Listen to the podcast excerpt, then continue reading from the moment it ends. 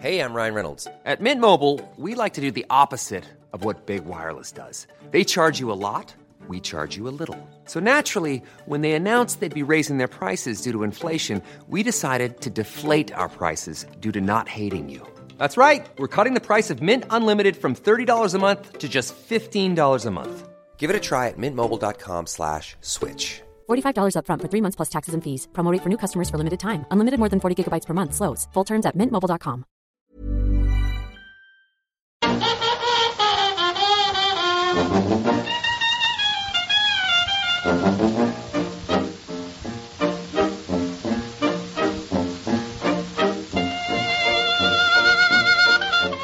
Muy buenas, amigas y amigos. Bienvenidas y bienvenidos una semana más al podcast Reload, programa sobre videojuegos que hacemos desde anightgames.com. Es el segundo de la undécima temporada y esto va cogiendo forma, va siendo muy podcast Reload en el peor de los sentidos.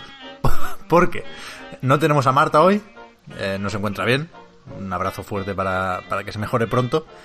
Y no sé tú, Víctor, pero yo hace 10 minutos estaba literalmente rodeado de obras. O sea, entre martillos, taladros y, y no sé qué era lo otro, una radial, supongo. Era un surround infernal. Ahora, ahora no, ahora estoy bien. Pero aviso de obras. Mi obra que la tengo, porque también tengo obra, eh, creo que empezará un poco más tarde. creo, ¿eh? No lo sé, no lo sé, ya veremos. Pero sí, sí.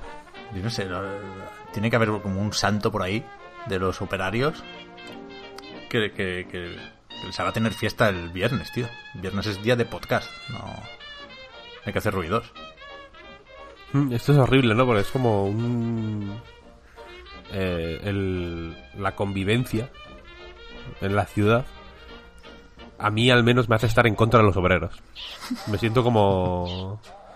eh, o sea, quiero decir, lu- lucha de clases, ¿no? Estoy en contra de la, de la clase obrera.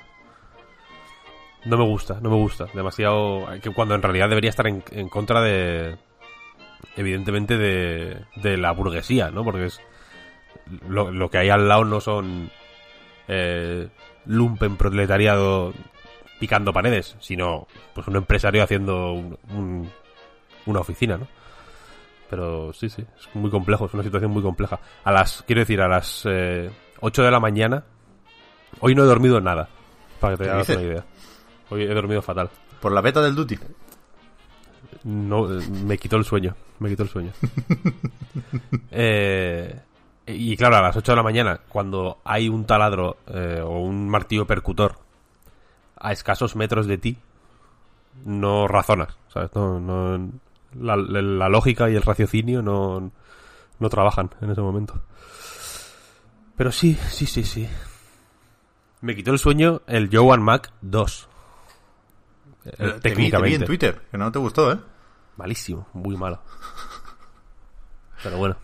No sabía ni que estaba en, en los juegos de la Super NES. No- todavía no los he probado, ¿eh? los de la Switch. Estoy con otras cosas. De hecho, vamos a hablar de eso, porque repasando la actualidad creo que no merece la pena detenernos mucho ahí. Por... Hay razones en, ambos bandos, ¿no? La actualidad no está muy, muy, muy interesante. Y en cuanto a lanzamientos, seguimos teniendo una cantidad de juegos que es, que es inabarcable, completamente. Por mencionar un par de cosas, se ha filtrado un documento de la ESA que habla de un posible 3 2020 con una pinta un poco chunga, con aquello de las experiencias, quieren convertir un pabellón en una especie de portaventura con torneos de NBA. y una cosa que río por no llorar, ¿eh? Yo estoy en... Estoy mentalizado de que no debería haber E3 en 2020 es mejor nada que esto. Es un poco la idea, ¿no? Y, y después de las filtraciones y con, con anuncios para la próxima generación que seguramente querrá hacer cada compañía por su lado, creo que la cosa pinta mal. Y después hay por ahí unas cosas bastante feas de publicidad encubierta y de recuperar la confianza con unas formas que no son las más apropiadas, que no, que no mola, que no mola, que pinta muy mal el E3 del año que viene. Así que no... no- Mm, Por no, no quiero darle muchas vueltas a este tema, pero porque bueno, creo que se, se lo típico que se explica a, a sí mismo en realidad. Mm, pero recuerdo hace poco, antes de que se viera, eh, antes de que se filtrara este PowerPoint de, de la ESA, vaya, que Rami Ismail, literalmente mi mejor amigo, y, y, y- y de manera oficial el mejor amigo de, de A Night Games, ¿no? Eh, que- creo que es así, vaya. Eh, ponía en Twitter, no sé, tampoco le sigo muchísimo, pero bueno, ponía como, no recuerdo a, santo de qué fue, pero venía a decir que él siempre que había tenido, eh, que, había- que recibe emails de, de medios en plan IGN, Game Informer, ¿no? Como medios eh, especializados pero tradicionales, por así decirlo, los, los conocidos. Eh, siempre era como para hacer preguntas o para buscar declaraciones o para confirmar una información o para solicitar una entrevista o cosas así, ¿no? Y que muchas veces que había recibido mails de influencers, por así decirlo, de, de, de youtuber barra influencer, ahí la frontera está un poco difusa, que, que había sido para solicitar tratos comerciales, ¿no? En plan de te, te analizo el juego por X o te pongo el juego en el canal por X dinero, ¿no? Eh, y viendo esto de la ESA, yo me he acordado de, de- aquello. Mm, ya digo tampoco quiero, tam- tampoco eh, so- sé, con- sé eh, y soy consciente de que los medios de videojuegos tienen infinidad de conflictos en, eh, por todos los lados, todos, eh, nosotros incluidos incluso. Pero es verdad que los medios de videojuegos siempre cuando cuando lo de los cuando la ahora está un poco menos de moda no pero cuando estaba muy de moda hablar de maletines y tal eh, nosotros nos, nos solíamos reír mucho porque eh, una risa un poco triste no en el sentido de eh, vale me río porque aquí la gente está pensando que yo soy aquí el corrupto que soy Jesús Gil no que estoy viviendo en un en una mansión eh, con columnas jónicas en la entrada y, y- y tigres de Bengala y, y fuentes de, de 50 pisos, cuando en realidad somos unos muertos de hambre, hablando en plata, eh, que lo más parecido a un maletín que, que, que, que se nos puede echar en cara eh, en muchas ocasiones es, pues yo que sé, que me hayan mandado a mí la Switch Lite, por ejemplo, ¿no? Es verdad. Eh, que bueno, que, quiero decir que yo tengo una serie de contratos firmados con, con Nintendo y con otras compañías eh, y que cada vez que me mandan eh, un hardware, pues eh, firmo un contrato de cesión. Quiero decir, es una, es una cuestión que no es que me que venga eh, un señor disfrazado de Super Mario a regalarme esto en plan sorpresa, ¿no? Sino que es una cosa más o menos fría y burocrática de, de, pues de NDAs y de y de acuerdos de, de cesión y tal, tal, tal. Es- suena menos eh, atractivo de, de lo que es quizá esos maletines eh, en reuniones secretas y tal, ¿no? Eh, pero la cosa es que viendo esto de la ESA, insisto, eh, pensé en lo de los influencers, en, en de dónde viene ese interés tan brutal por los influencers, más allá de que evidentemente mueven a mucha peña, quizá más que, que- que incluso los medios más grandes de videojuegos, no lo sé. Eh, pero en el PowerPoint este viene eh, un como, como caso de éxito eh, un programa de NBC como un programa de tecnología, una serie de pues de por lo que se puede ver en la web del, del mismo programa, es como una serie en la que cada capítulo está dedicado a un tema tecnológico, ¿no? Y, y es una serie documental, básicamente. No parece una cosa muy revolucionaria ni... Parece el típico programa de la 2 de tecnología. Y, y lo ponían como, como ejemplo de caso de éxito en el que pudieron financiar y producir un, un contenido para televisión, para televisión generalista, controlando el mensaje Eso es. eh, ellos mismos. La ESA, quiero decir, como lobby de, de- de la industria del videojuego que es. Y es. Y es muy jodido porque ese programa no se presenta como contenido patrocinado, que, que es lo que es, ni se presenta como contenido producido por la ESA. Y lo más grave es que tú te metes en la web del programa y abajo del todo, en el footer, hay en pequeñito, pone Sponsored Program. Pero los hijos de puta pusieron eso cuando se filtró el, el lo del E3. Claro. Porque antes, si te metes en, en eh, Wayback Machine, la, la- el servicio este que metes eh, direcciones web y te da versiones an- antiguas, ¿no? Como que va cacheando eh, versiones de en distintos momentos del tiempo de webs para ver cómo cambian y tal. Y, la, y no hay una muy reciente, pero la que hay anteriores de finales de febrero y no aparece en ningún momento que es contenido patrocinado. Ni, ni, ni ese pequeño aviso de sponsor program ni nada. Y en los capítulos mismos no hay ninguna mención aunque se- a que sea contenido patrocinado. Ya. Entonces, a- lo, que quiero decir es que me. Me.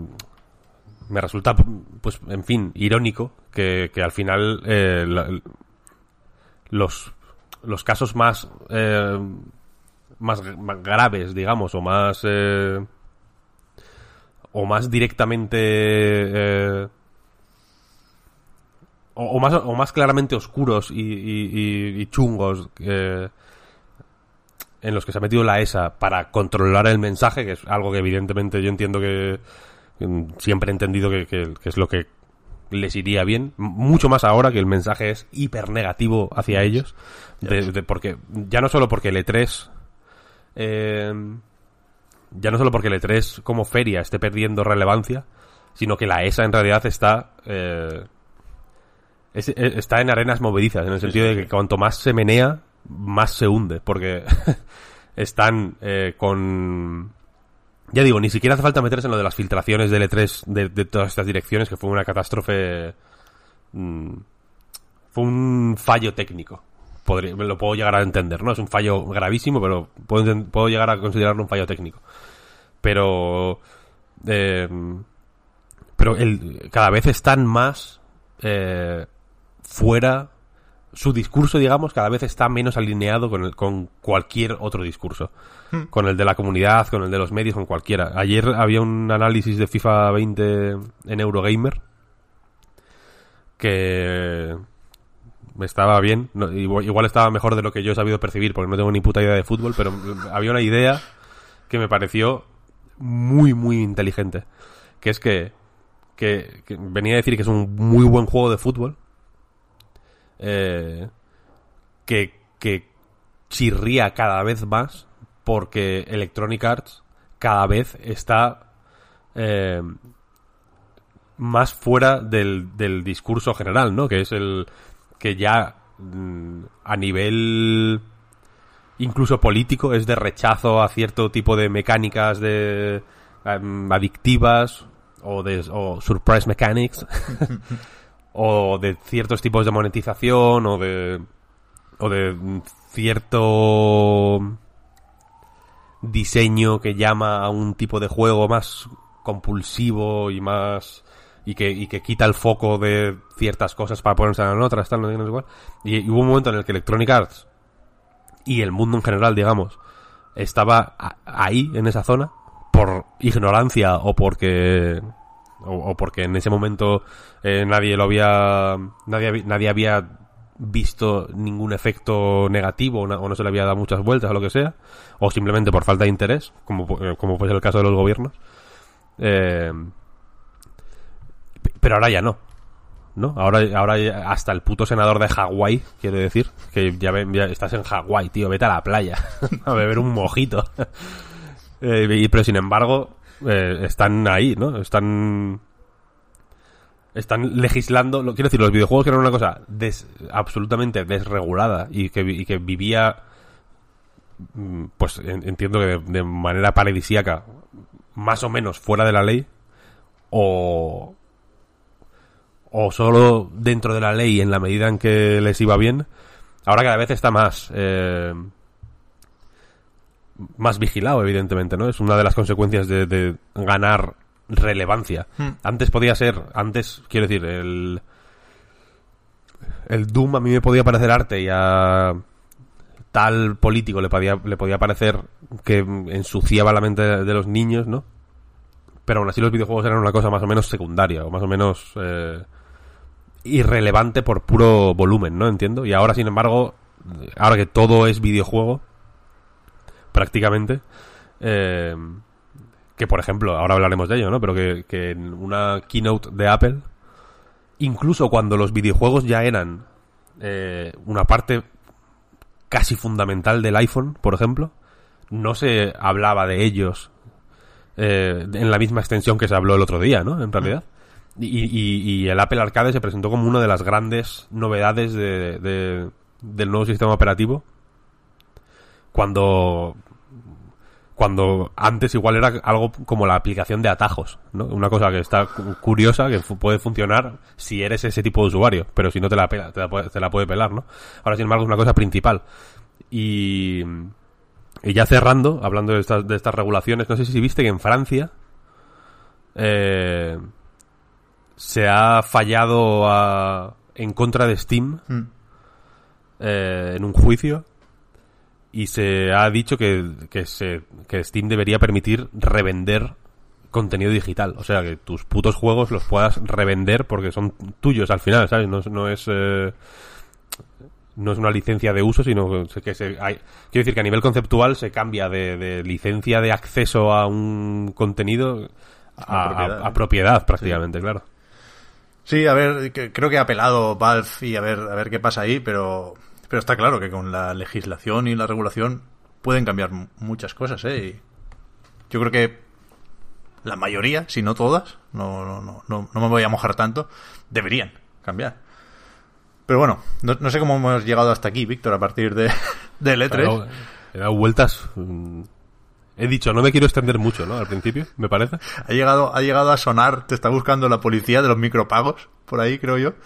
Así que, que vámonos rápido a otra cosa, pero es verdad que, joder, que el, que el tema del E3, posible E3 2020, eh, es, es gordo, ¿eh? Y, y tiene un montón de implicaciones. O sea, en ese sentido sí, sí está permitido salirse un poco, ¿no? De- del tema central y, y buscarle ramificaciones porque las tiene. Porque las tiene. Para empezar, las del West Hall, que, que es como un árbol de la vida ahí con, con Sí. pabellones que sobresalen. ¡Oh, qué desastre! ¡Qué desastre! Un poco el mapa de control, ¿no? Sí, sí, sí, sí. Muy mal, muy mal, muy mal. Eh, el día 24 hay un State of Play, que creo que lo van, van a... Live Broadcasting ponía ahí, no sé si eso es que, que- que- que lo emiten, ¿no? Aunque esté el vídeo ya grabado, o que van a conectar en directo con algún sitio. O sea, se sabe que el día 24 también es la presentación en Los Ángeles, o la preview en Los Ángeles de The Last of Us parte 2. Con lo cual, a lo mejor conectan en directo con, con- con el Druckmann o, o algo así. No lo sé. Pero parece claro que, sabiendo que por supuesto no veremos nada de PlayStation 5, lo ha vuelto a, a especificar Sony para no generar falsas expectativas. Parece claro que el protagonista debería ser The Last of Us. Me sorprende que lo hagan el 24 y no el 26, que es un poco el día de la comunidad de The Last of Us, porque es el Outbreak Day, que es cuando representa que estalla en el mundo del juego la, la infección del, del hongo, del cordyceps. Yo no quiero ser agorero, Hostia. pero si yo fuera Druckmann, me gustaría que el apocalipsis que va que ocurrirá en algún momento, quiero decir, tarde o temprano, ¿eh? igual no es este año, pero igual es el año que viene o dentro de 10, no lo sé. Que fuera ese mismo día. Hombre, Diría, joder, Es una buena campaña viral. Lástima que sea un, un hongo y no un virus. Pero bueno. literalmente viral, quiero decir. No, pero que digas, joder, gracias, ¿no? O sea, quiero decir, el, el destino, digamos, que me ha, me ha hecho aquí un, un favor guapo, no sé, está bien. Estaría bien. O que el anticristo nazca el día de tu cumpleaños. Es como, joder. Ha nacido mucha gente, entiendo, hoy, pero el anticristo también. A ver, yo, yo estoy medio mal con el Last of Us, ¿eh? Mal de, de ansiedad, de, de ganotas. A ver qué, qué nos cuentan. ¿Te imaginas que solo sale el Medieval después en ese State of, State of Play? No, no, Yo- al Last of Us todavía le queda. No, no sé, os habéis montado la película. Yo te voy a decir una cosa, que es que es uno de mis juegos más esperados de este año. Medieval. Medieval, quiero decir, no de Last of Us. Medieval. Es un, es un juego que yo apenas jugué en su día. Y que, y que, y que tengo un recuerdo. Eso es el típico que yo. en- ahora habrá quien piense.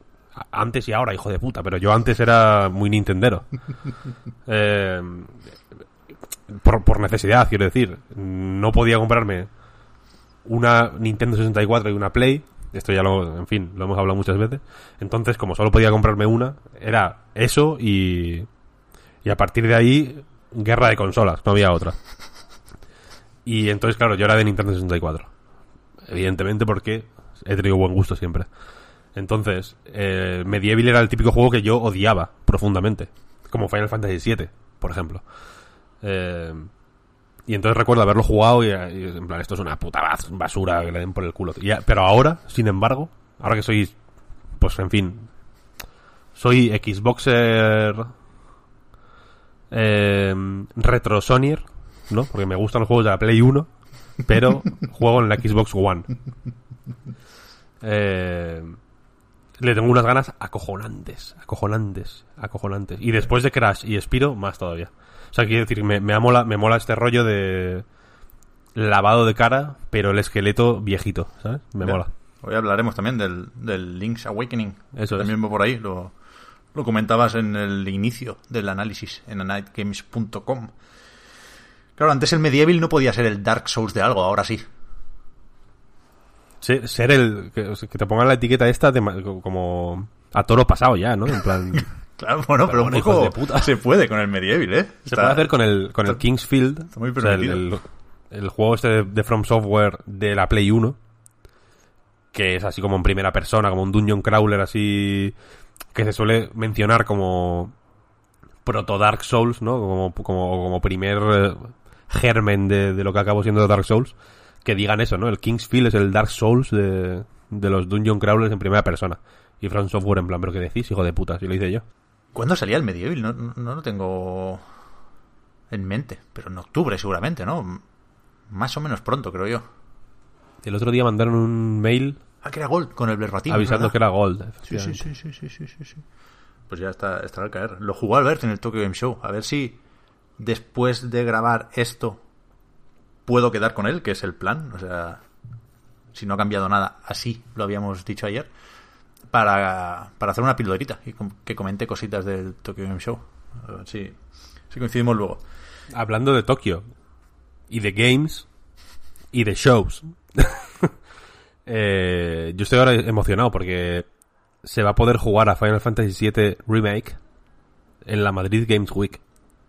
Sí, es verdad. ¿Vas a ir o qué? Te cagas, ¿eh? No pensaba ir, pero... O sea, un Final Fantasy Pero me, me, hace- me echo la tarde, ¿eh? el, el tanque escorpión, tío, ¿tú crees? ¿Qué pasó? ¿Por qué no? ¿Otra vez? Ya, ya, bueno, no sé. Si el resto va a ser malo, es que quiero decir, el, el Final Fantasy VII Remake, hot take, tengo aquí. La parte que ya conocemos del Final Fantasy VII normal va a ser una obra maestra. Y luego todo lo que hay entre que parece que vas a salir de Midgar ya, pero no sales, ¿no? Van a ser 40 horas de... Pues de, de, oye, que es...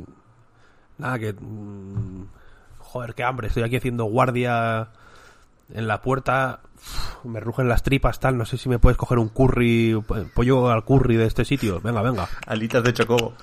vas a tal sitio oye un pollo al curry venga vuelves y ya Buenísimo. está va a ser así, va a World ser así. Building. globo va a ser eh, va a ser eh, un cloud es de globo básicamente Coño, pero Final Fantasy XV, tal cual. Que tenías el, el diner ese, que te pedía bichos Claro, para, claro. para las recetas. Fantástico. 10 de 10. Claro, evi- evidentemente, evidentemente. Yo no digo que sea malo, yo he dicho que es, una take hot. Su Creo- hotness ya puede ser mala o buena. Habrá que rebobinar, pero creo que has dicho en cierto momento que, que todo lo que no era lo original era una mierda. Bueno, pero una mierda no es, no es negativo ni positivo, es neutro.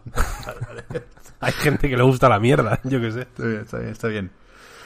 Vamos con, con el Apple Arcade. Yo Venga. creo que la actualidad no nos ha dejado mucho más, y si es así, no sería el primer podcast en, en el que nos la fumamos, con lo cual vamos con, con lo que hemos estado probando, que no, no es poco, porque sabéis que está disponible ya este Apple Arcade, este servicio de suscripción para dispositivos Apple, iba a decir iOS, pero no, porque en el iPad ya es iPadOS y también funciona en Mac, que es macOS, Catalina.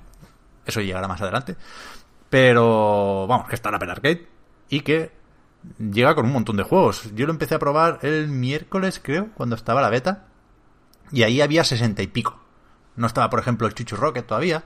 Pero al, al, al salir la versión, digamos, el lanzamiento oficial y no la beta, sí estaba ya el Chuchurroque, con lo cual no lo he contado, pero estará en setenta y pico juegos ahora la cosa.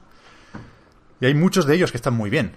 Eh, antes de hacer la, la, la pequeña y obligada selección, tengo anotadas cuatro cosas generales, Víctor, de, de Apple Arcade, que tú no lo has probado todavía, ¿no? Vas a empezar este No, fin de, supongo. no. Sí. Y, y, y nada, es, es lo que ha dicho todo el mundo, ¿eh? pero creo que son reflexiones que tienen cierto valor por cómo estaba la cosa con los juegos de móviles y, y eso. Sabéis que Apple Arcade, la, gracia que tiene en principio es que son juegos seleccionados por Apple, ¿no? Que no puede entrar aquí cualquiera y que, de momento, yo no sé si esto no lo van a cambiar en algún momento, pero de momento no hay ni micropagos ni hostias en vinagre. Son juegos de móvil como los de antes. Y, y esa es la reflexión que decía, ¿no? Que me he dado cuenta de hasta qué punto echaba de menos el juego de móvil de antes, ¿no? Ese Angry Birds no corrompido. Y eso es Apple Arcade. O sea, es, es que ha ido para atrás, pero para reencontrar los juegos de móviles que a mí por lo menos me interesan. Eh, entiendo que alguien tiene ya la concepción de, no, para mí un juego de móvil es el Fortnite. Coño, vale, perfecto, esto sigue estando ahí. Hay, digamos, el, el modelo, la fórmula del bombazo free to play sigue existiendo y está fuera, necesariamente fuera de Apple Arcade, ¿no? Ningún problema con eso.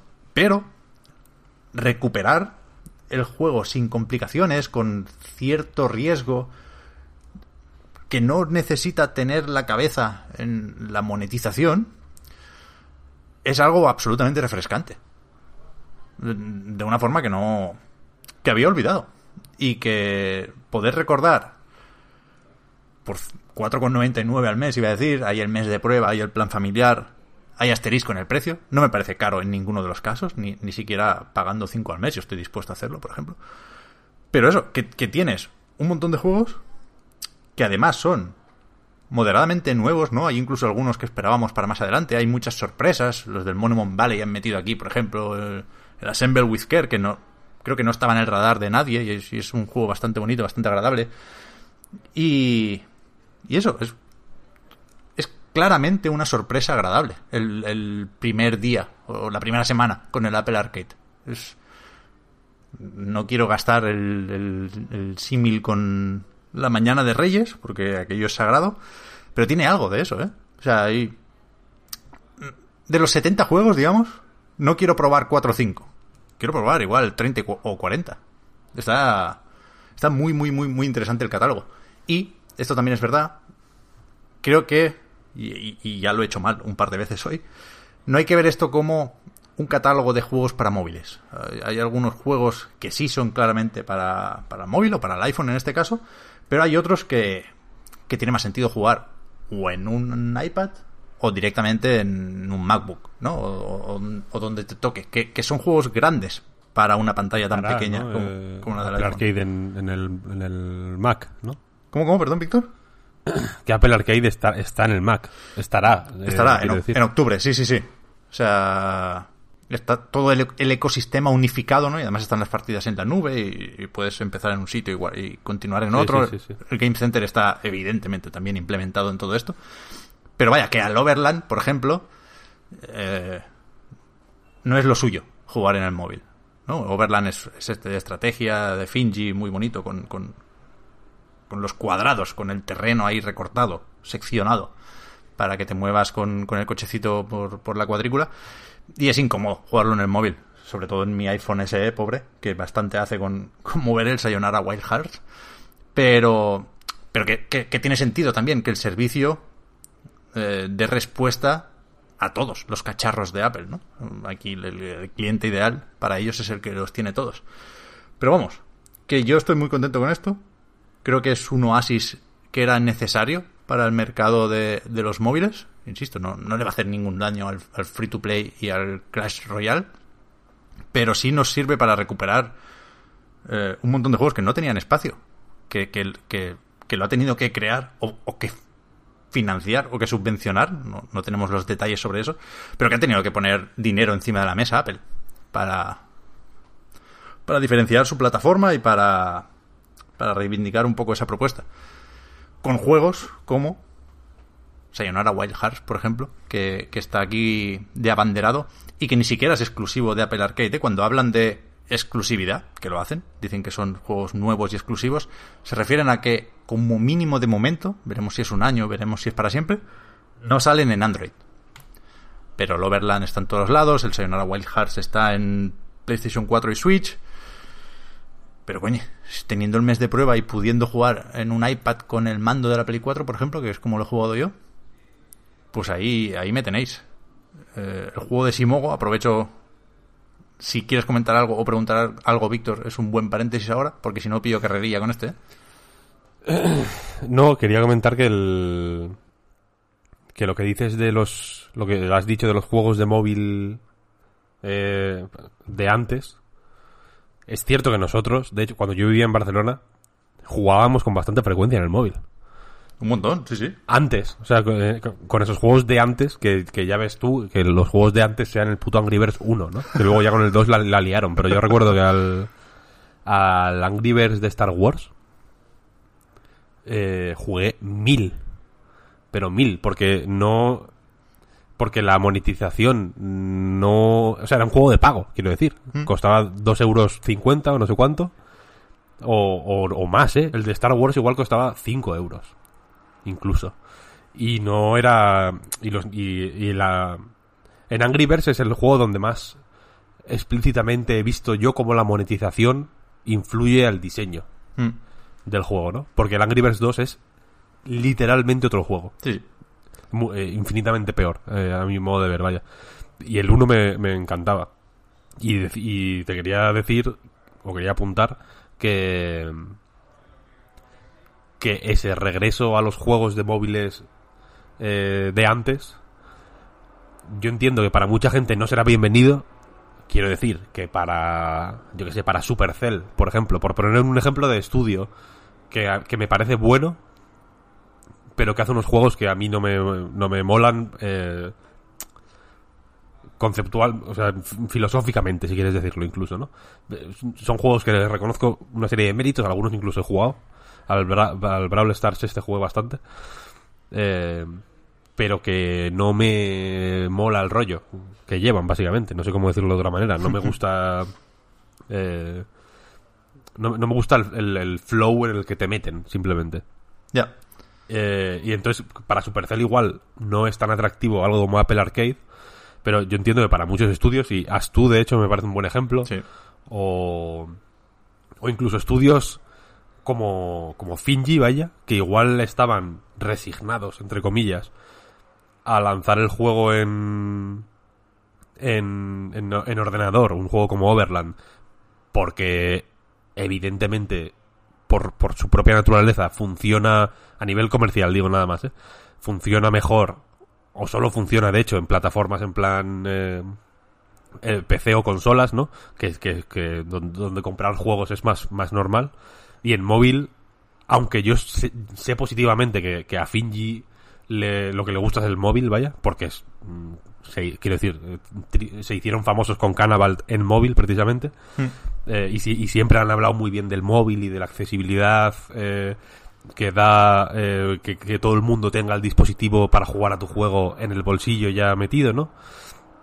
Eh, pues este, este tipo de, de iniciativas yo entiendo que a ellos también les eh, les molará, ¿no? Y quizá lo vean como un volver al pasado o quizá lo vean como como vale, ya hemos intentado la otra manera, vamos a intentar asentar una forma un poco más eh,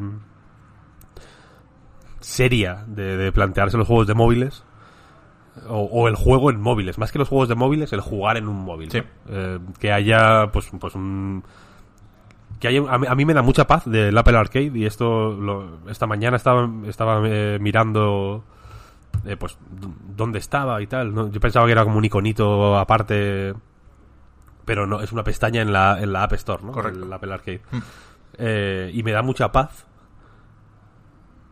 eh, sea, yo cuando era de Android me, me, me volvía loco en la App Store porque los juegos, la sección de juegos era delirante, absolutamente.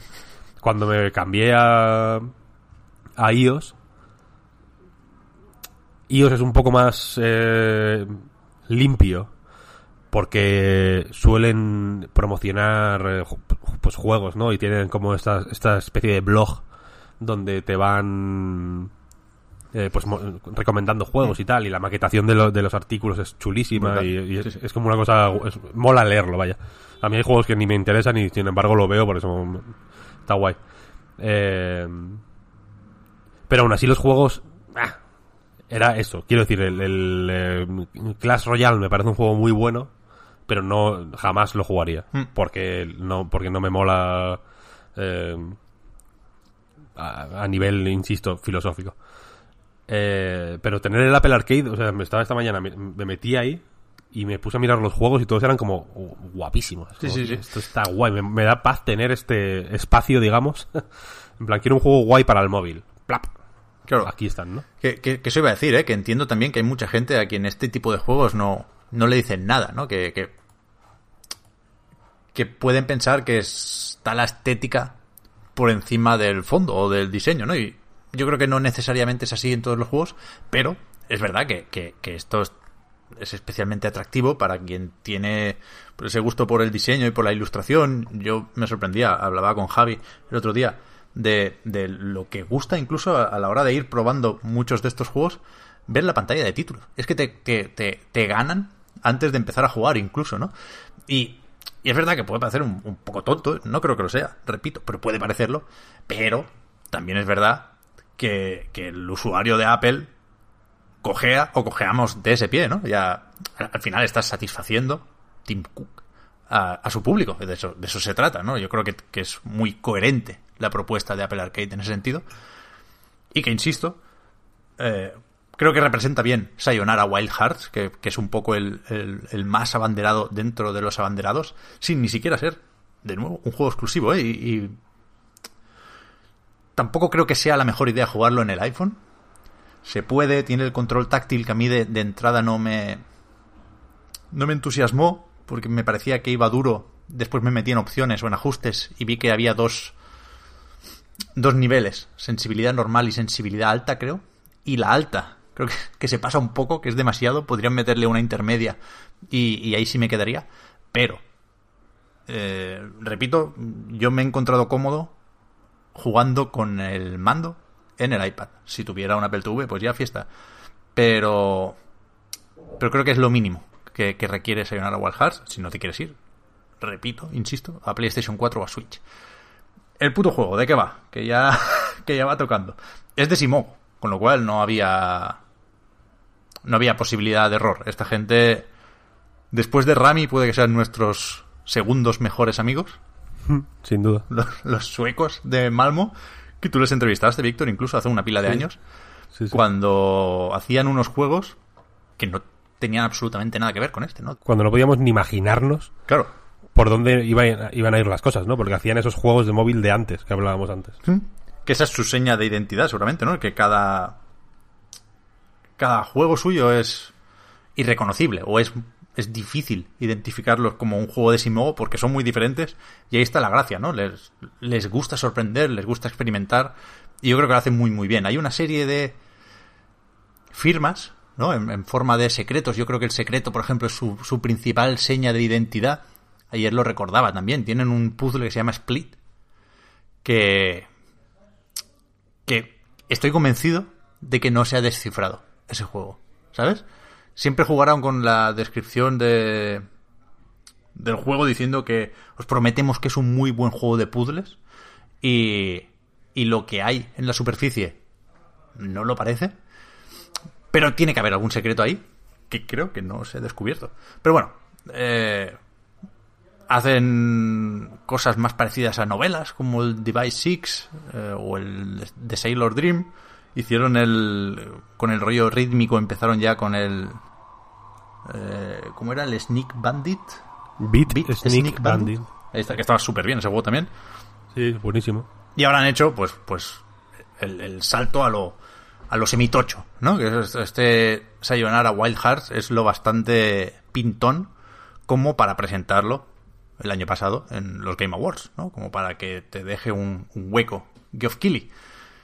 Y eso es lo que parece. Se vio, de hecho, echaron una partidita en la, en la keynote de Apple que mencionabas antes, Víctor. La mayor parte del juego es controlar una moto o un vehículo que avanza de forma automática por un por unas carreteras y tú eh, te inclinas para decidir en, qué carril te pones, ¿no? Y no, no es, no es aquello de una pulsación y me coloco a la izquierda, sino que es el, control es preciso, ¿no? Te puedes meter entre dos carriles, digamos. No, no, no está tan, tan, tan fijado o no es tan rígido. Y tienes que ir cogiendo corazones y superando obstáculos hasta llegar al final de cada nivel. Conceptualmente es mu- muy sencillo en, en- en la premisa, pero cada nivel añade sorpresas, ¿no? Eh, empezó decep- decepcionándome un poco el juego, pero porque, porque no se había armado todavía, ¿no? No, no había te- tenido tiempo de, montarse. Empieza con fases muy, muy sencillitas. Y quizás el juego que, que, más me ha hecho cambiar de opinión dentro de su proceso natural de, de, de eso, de ir superando fases. En muchos años, ¿eh? Em- em- Empecé diciendo, joder, es muy bonito, pero aquí falta chicha. Y acabé diciendo Goti de la vida. Vaya, o sea, cada, cada nivel es, es un incremento notable respecto al anterior, ¿no? Y, no quiero fastidiar esas sorpresas, pero va añadiendo mecánicas de forma constante que, igual no son ni siquiera mecánicas porque se se se descartan en ese mismo tramo, ¿no? Ah, Te pones a disparar y, luego más o menos se olvida de los disparos, pero pero funciona muy bien co- como como un juego que sorprende, ya digo. Y y está todo muy bien encajado porque es es aquello que si quisiera ahora ponerme poeta podría podría decir que es muchas cosas, ¿no? Se llama Wild Hearts porque es verdad que es un que tiene una historia para empezar, que, que, está bien, pero sin más, yo creo que está más o menos visto y que es más o menos predecible, pero sí que rema a favor de esa experiencia agradable. Pero lo que mola es que es, que es un, disco, en realidad. La, la banda sonora tiene muchísima importancia y de hecho es, todo el juego es como un videoclip de un álbum entero. Está muy ligado lo que sucede en, en esa carretera con lo que se dice en las canciones. De hecho, no. Al, ser canciones en inglés, por supuesto, el juego sí está traducido, pero las canciones, la letra, la cantan en inglés. Con lo cual, bastante tenía con esquivar árboles como para prestar mucha atención, ¿no? La- sí que están muy bien las canciones, pero me quedé con algún estribillo y poco más. Entiendo que, que cuentan la historia, también las canciones, ¿no? Y, y quizás es un pelín menos sinestésico de lo que yo esperaba, ¿no? No creo que no juega tan bien con la música y con los efectos como un Red o un Tetris Effect. Y es una pena, porque los momentos que sí lo hacen, los momentos que cuadran mejor el ritmo de la música con el ritmo de la acción, son los mejores momentos del juego. Pero no es un juego tan musical o tan de ritmo como yo pensaba. Aún así, tiene otras muchas cosas a la hora de jugar como para ser algo muy, muy, muy, muy recomendable. Yo me lo he pasado súper bien. Es una, una experiencia muy, muy bien atada. Y sí que tiene eh, algo de reto, ¿no? Eh, No es un juego difícil, no, no podría serlo. De hecho, si, si mueres muchas veces, si chocas mucho en un tramo, te puedes saltar esa parte del juego. Pero, pero sí tiene puntuaciones, por ejemplo, y medallas. Y sacar el oro Hostia. moderadamente complicado. Moderadamente complicado. Hay que hacer, hay que hacer combo, hay que hacerlo bien. Y después ya digo, hay, hay unos. Yo, yo terminé el juego y no tengo ni un, ni un logro de estos del Game Center. Porque los logros son enigmas del zodíaco, los llaman. Y son como pistas que, que yo entiendo por dónde van, pero no sé exactamente dónde buscarlas. Y, y no las he hecho todavía, pero la- las quiero hacer porque es guay. O sea, son. Hay, hay como un apartado dentro del menú del juego, ¿no? Que, que es. Por eso, una mandanga del zodíaco. Y tiene ocultos unos mensajes que, que, que te vienen a decir acertijos en plan. Solo se vive una vez, pero te puedes arriesgar 10. ¿no? Y, y entiendo, insisto, no sé si tengo que hacerlo en una misión concreta o qué, pero entiendo que tienes que hacer una pantalla sin morir, por aquello de solo se vive una vez, y eh, obteniendo 10 bonificaciones por risky, lo llaman, ¿no? Que es lo típico del Crazy Taxi de evitar un objeto por los pelos. Entonces hay, hay juego ahí también. ¿eh? No, no, no, es, no es. No vas con el piloto automático, ni mucho menos. Eso debería estar en todos los juegos. El risky. El, ri- el risky. Sí, sí, sí, sí, sí. ¿No? Sí, sí, o sea, sí, es, lo típico, es la típica mierda que en el FIFA, risky, tío. Haces un regate por los pelos, casi te has chocado, risky. un gol más. Sí, sí, sí, sí, sí. En todos, en todos, tío, qué bueno. No, yo, o sea, yo había leído del Sayonara Wild Hearts la mierda esta que publicaron como eh, de influencias en plan eh, Autorun, las bandas de chicas moteras de los años 50, el rock and roll, eh, Charlie no sé qué, o sea, como, como una amalgama ahí de influencia súper loca, que incluía muchos arcades de Sega, y pensaba que era un rollo más estético, más que, o sea, no, no sabía que hubiera, mm, pues eso, eh, notas y de todo, quiero decir. Sí, sí, sí, sí. Sí, está, está muy bien apuntalado, vaya. Es que es, es un juego redondo. Es un juego redondo. Es muy cortito. Qué yo creo que te, te lo puedes pasar...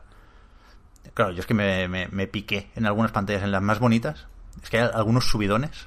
Hay jefes finales, por ejemplo, que son bastante espectaculares. Y en esas me piqué y, y busqué el oro y me entretuve un poco más de la cuenta.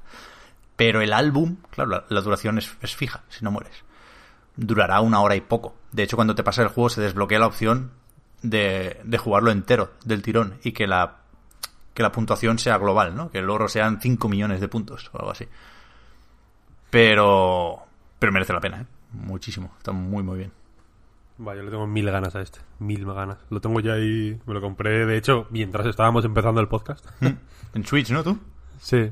Y. Y este lo quiero jugar pronto porque. eh, no sé exactamente. Em, no sé exactamente qué compañía de estas que sacan ediciones físicas es. Porque ya cada vez hay más. Hmm. Em, pero han lo han sacado en físico, en Play y en. y en Switch. ¿Qué va? Sí. Y. La banda Se- sonora en vinilo. Se va a escuchar el teclado aquí, ¿eh? Yo- ¿Qué, ser- quiero qué será? ¿Qué será? bueno, pues ya que se va a escuchar el teclado, vamos a hacer eh, doble. double keyboard. Sayonara. I am 8-bit, lo publica esto. Efectivamente. Efectivamente. Esto es la ruina. con eso, con la... O sea, la- la- no, no es un pack en plan banda sonora y juego físico, sino que son dos cosas distintas. Pero... Pero son dos LPs. Así que, o sea, que me, me he acordado porque cuando hablabas de cuánto eh, dura el álbum, por así decirlo, eh, pues al ser dos discos, eh, digo yo que sí, que pues sí que será más de una hora. Y, lo- y- 35 y pavos, quiero- eh, cuidado, ¿eh? Claro, es que es carito. Lo quiero jugar esta, este fin de semana, a ver si me enamoro como tú. Porque es una cantidad de dinero que ahora mismo solo me podría permitir por amor. Solo, solo me lo podría permitir para un regalo para mi mujer o para comprarme un vinilo de un juego que me gusta mucho. Entonces, eh, quiero, ver, quiero ver lo que me has contado para, a punto amor. Hombre, es- es- está presente en el juego el amor, por supuesto. A mí, de hecho, me ha recordado un poco a Scott Pilgrim. Que, que no sé por qué ha vuelto a mi vida. El otro día vi a Haru hablando de la película en Twitter de Scott Pilgrim. Sí, sí. Peliculón. Eh, estuve jugando, de hecho, al, al de 360, al de Ubi, que está descatalogado a raíz de no sé qué hace poco. Y este señor Wild Hearts creo que tiene algo de Scott Pilgrim. No sé si está en las referencias que mencionabas, pero a mí por lo menos me lo ha recordado. Y, y sí, sí, muy bien. El. Joder, me, me, me he emocionado recordando el trabajo de Simogo.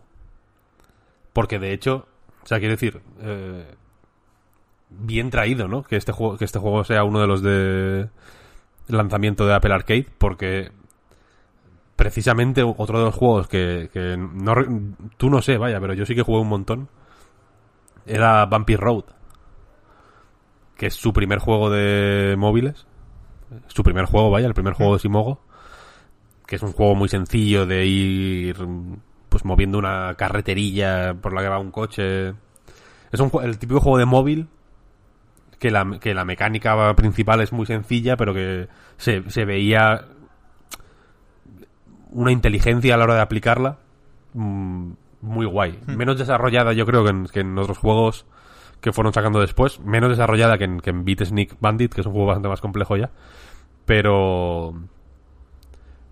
Pero que, pero joder, que, que molaba mucho, ¿no? Y es el típico estudio que yo imagino que habrán, evidentemente, en, pues, en, eh, en Suecia y demás, pues como que el gobierno te da dinero para hacer juegos de móviles, ¿no? Pero, pero aquí, aquí no.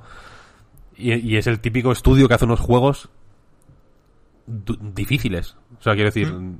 eh, cada vez más. Tú ves Beat, eh, Beat Sneak Bandit o, o, Vampire Road, que son juegos así en 2D con unos dibujitos encantadores y tal. Y no te puedes imaginar que los tres siguientes van a ser Year Walk y. ¿No? Que, que son juegos infinitamente más.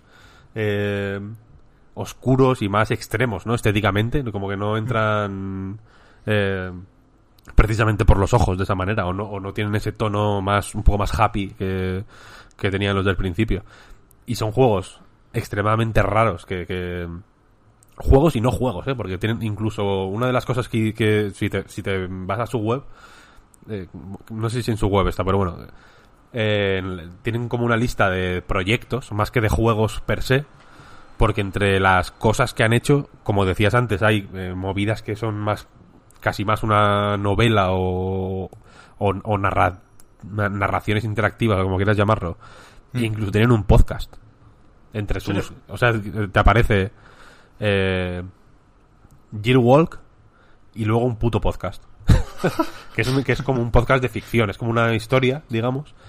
Eh, pero sí, es un, eh, quiero decir que, que que me gusta el rollo de Simogo de que digamos que quieren, tienen una idea que quieren transmitir, ¿no?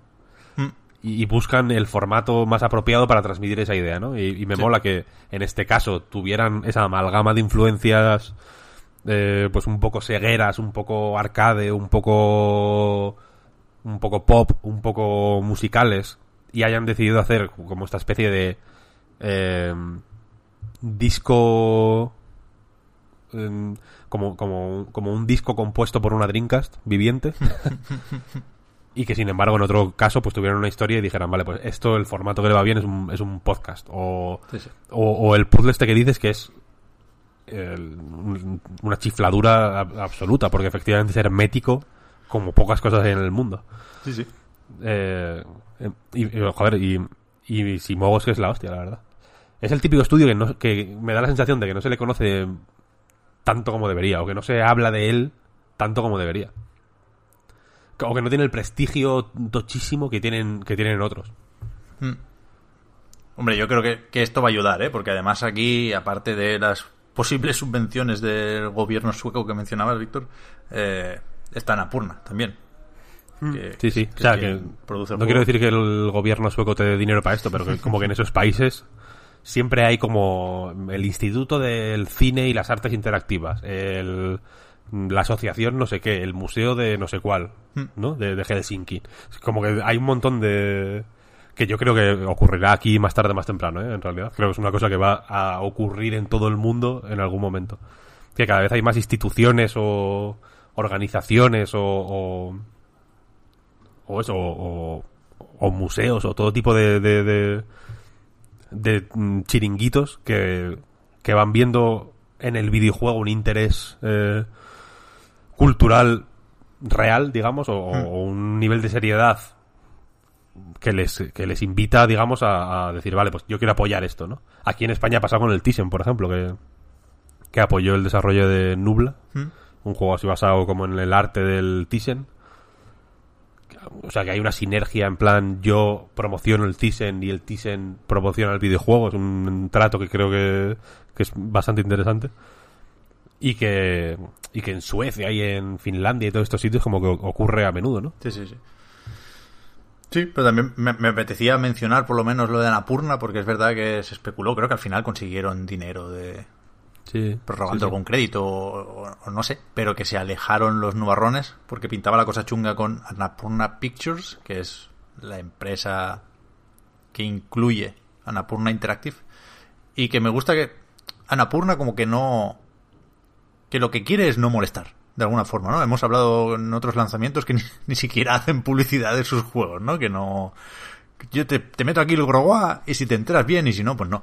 Y con- lo mismo con los de That Game Company en, en iOS, ¿no? Antes de Sky, el, el Flower y el Journey los han metido ellos ahí. Pero, pero dejan como una, como una marca. Y creo que en este caso, eh, no creo que sea esto spoiler, es una curiosidad que mucha gente ni verá y no, y no tiene mayor relevancia, que es que la, la narradora del juego, que, que dice cuatro frases al principio y cuatro al final, es Queen Latifah.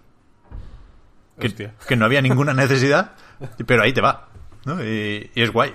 Joder, le, le da como, un, como una importancia extra, que tiene un punto de reivindicación que es genial. Y, y que Simogo, como decías, Víctor, se lo merece más que nadie. Mm, Sí, sí. El, el caso de in- de Annapurna es interesante porque yo creo que, está, que están justo en la frontera de entre irse a la mierda o, o triunfar totalmente. Quiero decir, históricamente. O sea, en- están en el momento, en el tiempo en el que no sé, no sé, no sé en qué lado de la frontera están, quiero decir, siquiera, pero, pero están ahí Sí. porque porque son un, una- un publisher que al con- Devolver por ejemplo por poner otro publisher indie y, y con prestigio digamos eh, tiene un tiene también un interés en hacer en publicar un tipo de juegos distintos pero a mí me da la sensación de que también tienen un ojo comercial mucho más tradicional, Sí. en el sentido de que quieren sacar juegos que vendan mucho. Sí, sí. Quieren quieren sacar juegos y han sacado juegos y los sacan constantemente. ¿eh? No- no, el Devolver son chapo, me encantan. Sacan juegos. Hay uno, sacaron uno que se llama High Hell, ¿sabes cuál es? No. Claro, nadie lo sabe. Porque, no, porque ese es el segundo juego del fulano de Heavy Bullets. Eh, Otro juego que igual tampoco la gente que está escuchando esto, o tú siquiera, ni, ni lo conocéis. Eh, y que está pagado con- por, por Devolver, tal cual. Ni Dios se enteró de que salió. Yo creo que no he recibido ni una nota de prensa de ese juego. Salió pff, y se acabó. Pero van sacando. O sea, que quiero decir que cuando sacan Reigns, por ejemplo, tienen suficiente ojo como para sacar otro rápido y para asociarse con Juego de Tronos, ¿no? Para tener... Tienen más ojo para los superventas, quiero decir.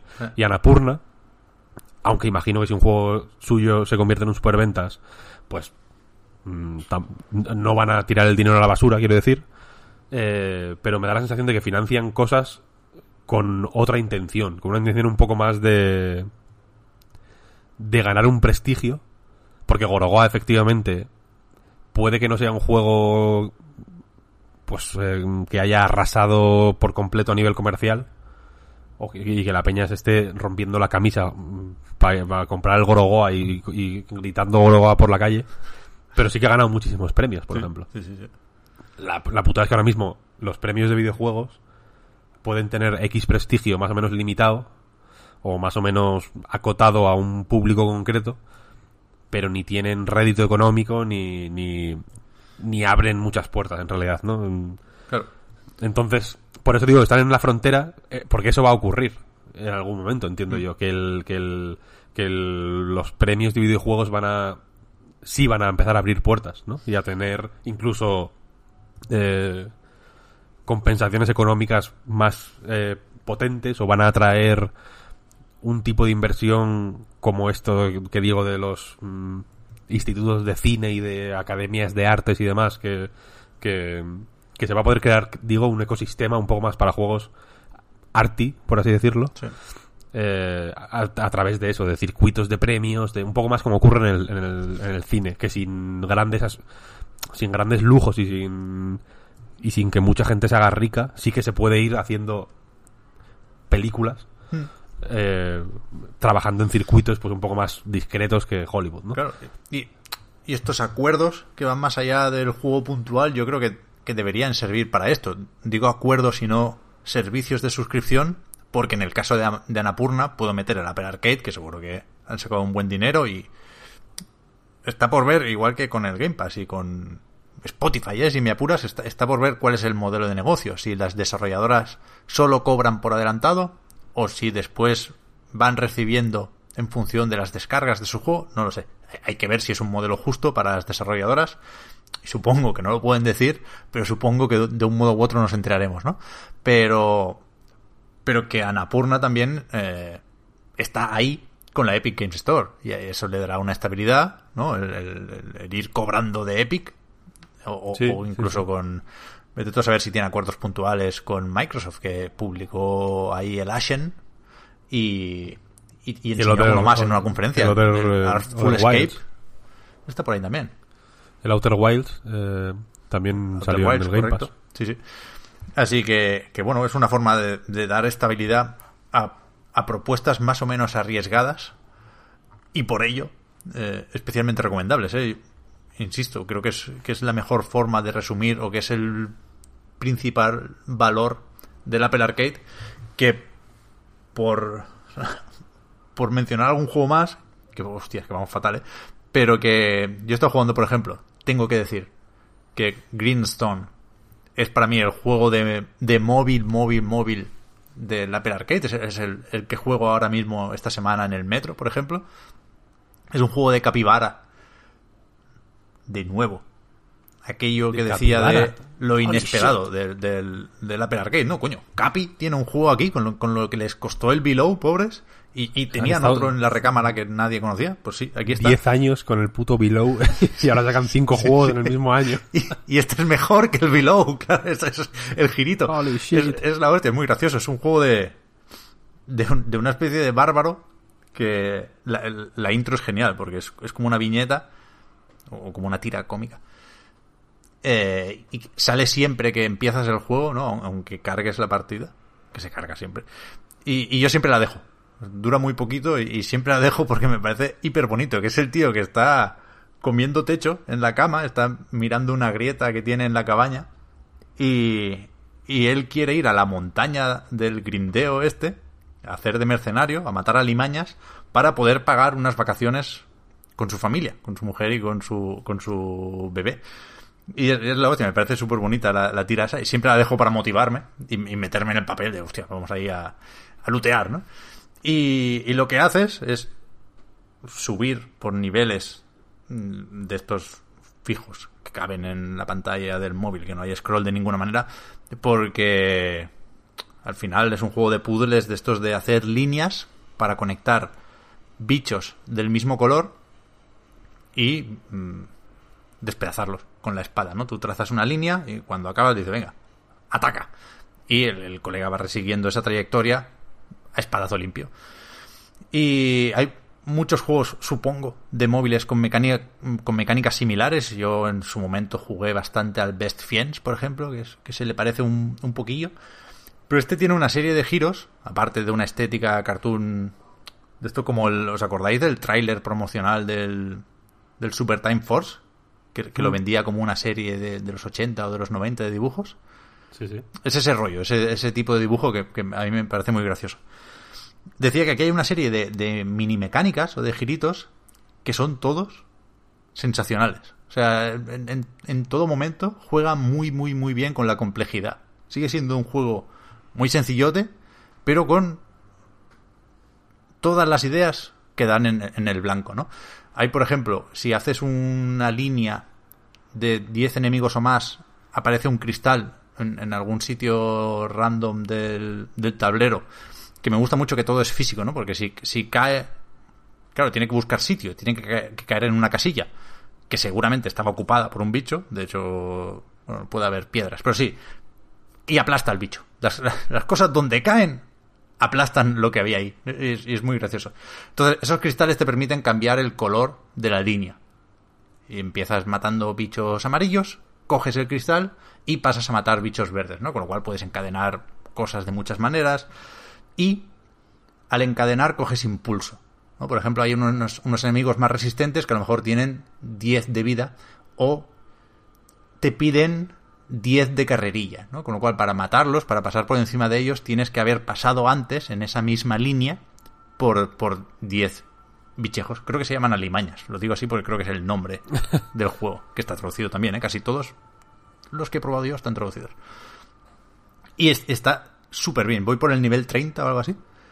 Y ya digo, estoy- estoy enganchado. Es el juego al que juego en el metro, al que juego antes de ir a dormir. Y es el que me ha impedido probar más cosas del Apple Arcade. Muy, muy, muy recomendable. Algunas de esas cosas que sí he podido probar. Hablábamos de Devolver. Tienen ahí el Exit de Gungeon. Que necesito jugar más, pero no. No ha sido lo nuestro amor a primera vista. Porque el esquema de control me parece complicado. Si juegas con la pantalla táctil, disparas automáticamente al enemigo más cercano y te dedicas a esquivar y saltar de una forma que no me parece muy intuitiva. Y si le enchufas el mando es otro juego, porque sí disparas tú, sí apuntas tú, pero hay acciones que se nota que no estaban pensadas para el mando. No sé, medio raro este juego, ¿eh? No... pa- pa- Parece que sea un hater del Enter the Gungeon o, de la franquicia Gungeon ahora, en tanto que enemigo natural de Nuclear Throne, pero no, no es así, no es así, yo voy súper predispuesto y este no me ha convencido. También de Devolver está el Bleak Sword, que es el, el juego con el que se ha enganchado Puy, por ejemplo, de Apple Arcade. Claro, vas probando, vas probando y ahora hay alguno que te engancha y, y- te impide probar los demás. Este está muy guay y creo que es español además. Eh, Sí. el logo que aparece de la desarrolladora es More 8-Bit, juraría que se llama. Y en Twitter, eh, eh, esa persona es Luis Moreno, creo que se llama, no lo tengo delante, pero casi seguro que es así. Con lo cual, no, no, no parece haber duda, ¿no? Y es, eh, es un juego que está muy bien. O sea, es un juego en 3D pixelado, es decir, el entorno es en tres dimensiones, pero los, los personajes son planos y de hecho son pixelotes blancos, una estética muy, muy retro, pero que funciona bien porque es muy legible el juego, eso es lo, lo que necesita ser. Y, y aquí sí, creo que tiene sentido jugar con la táctil, puedes jugar con un dedo o con dos, hay dos esquemas de control que me parecen los dos bastante guays, cuestión de gustos. Y, y de nuevo, es un, es un poco Overland en tanto que cada nivel es un cuadrado que está ahí flotando. Pero también tiene un poco de Souls. Eso creo que lo decía el desarrollador, con lo cual no me miréis mal. Pero lo decía, supongo, por la barra de estamina, ¿no? Tú vas esquivando, puedes hacer unas volteretas para esquivar y eso te baja la barra de estamina. Y el, el combate es de, de parries. Puedes pulsar, parar un golpe y devolvérselo al, al enemigo, que puede ser un murciélago, puede ser, puede ser un zombie, puede ser un jefe final. Y es muy sencillo, pero es, el control está muy bien y el ritmo está muy bien. Así que también para jugar en el metro son pantallitas muy cortas y hay muchas pantallitas y vas subiendo de nivel y vas mejorando al personaje. Eh, funciona muy bien, la verdad es que sí. Es el... Cuando consiga desengancharme del Greenstone lo voy a alternar con este, en principio. Sí, sí, sí, sí. Y después, ya más en volviendo al saco del Sayonara Wild Hearts, Overland y compañía, ¿no? Esos juegos que hace poco no asociábamos a Apple Arcade, simplemente eran indies con buena pinta que teníamos en el radar. Está por ahí el Mutazione también, de Die Good Fabric, que he jugado muy poco. Me parece una aventura gráfica con muy buena pinta, por ambientación, por temática. Tú eres una adolescente que viaja a una isla con mutantes para cuidar o despedirse, todavía no lo sé, de, de tu abuelo moribundo. Y... Joder, está guay. De, nuevo, es, es, un juego muy... Con ese cuidado por la estética, con... Con ese rollo medio hipster, creo yo, en el mejor sentido de, de la palabra. Muy, muy hipster, sí, sí. Y, y eso voy a decir, tú has jugado más, ¿no, Víctor? Sí, no me lo he terminado, pero... O sea, yo este ni, ni, o sea, ni me acordaba de que salía. Lo tenía como en mente y, y escuchando un podcast que hace uno de la uno de, la, de, las personas que trabajan en el juego, de hecho, sobre Spelunky, el podcast, nada que ver con el con el, con el tema, eh, me, mencionaron que iba a salir ya. Y fue como, holy fuck. y, y nada, y de, y de hecho el propio estudio me lo envió, sin yo pedírselo ni nada, así que me puse a jugarlo. Y... Y ya digo que aunque no lo he terminado aún, los derroteros por donde va la historia están muy bien. Es un juego que eh, utiliza... O sea, creo que la- la- la- esta- este rollo hipster que, que mencionas, que cada uno lo puede interpretar a de la manera que quiera. ¿eh? Alguno le puede dar mucha tirre y a otra gente, y a otra gente le puede eh, atraer eh, muchísimo. Creo que es menos... eh, o sea, es más Wes Anderson y menos mm, pavoneo vacío, Hmm. por así decirlo. O sea, en el sentido de que tiene un porqué. La, la introducción del juego, por ejemplo, tú empiezas en, un- en una barca. Sí. Sea, en un, en un barco yendo a, a mutaciones, al pueblo, ¿no? Y que te metan una puta canción entera mientras, mientras están los créditos Los y créditos son mientras... increíbles. Claro, y mientras va, mientras va pasando el tiempo, digamos, ¿no? Atardece, anochece, amanece de nuevo, tal, no sé, no sé cuál. Eh, es impactantísimo. O sea, son unos un- es un principio muy, muy, muy, muy potente. Sí. Y, el, y a lo largo del juego se utilizan ¿no? recursos igual menos eh, menos impactantes o menos intrusivos incluso si quieres llamarlo porque yo entiendo que, es- que habrá gente que no le mole que el principio del juego sea así a mí me encantó ya, ya, lo- ya te lo digo Eh, pero se nota un una inteligencia muy fuerte y, y, y uno de los motivos únicamente incluso cuando todavía al principio de la historia tú lo único que sabes es que hay un sitio que se llama Mutaciones y que Mutaciones porque por lo- en, en inglés en el, en el podcast este de, de Spelunky lo pronuncian así Mutaciones. Eh, donde viven gente mutante porque hubo un accidente y, y tú eres la, pri- el- la primera persona que va, que va a mutaciones en 20 años y vas efectivamente, como decías, a ver a tu abuelo moribundo.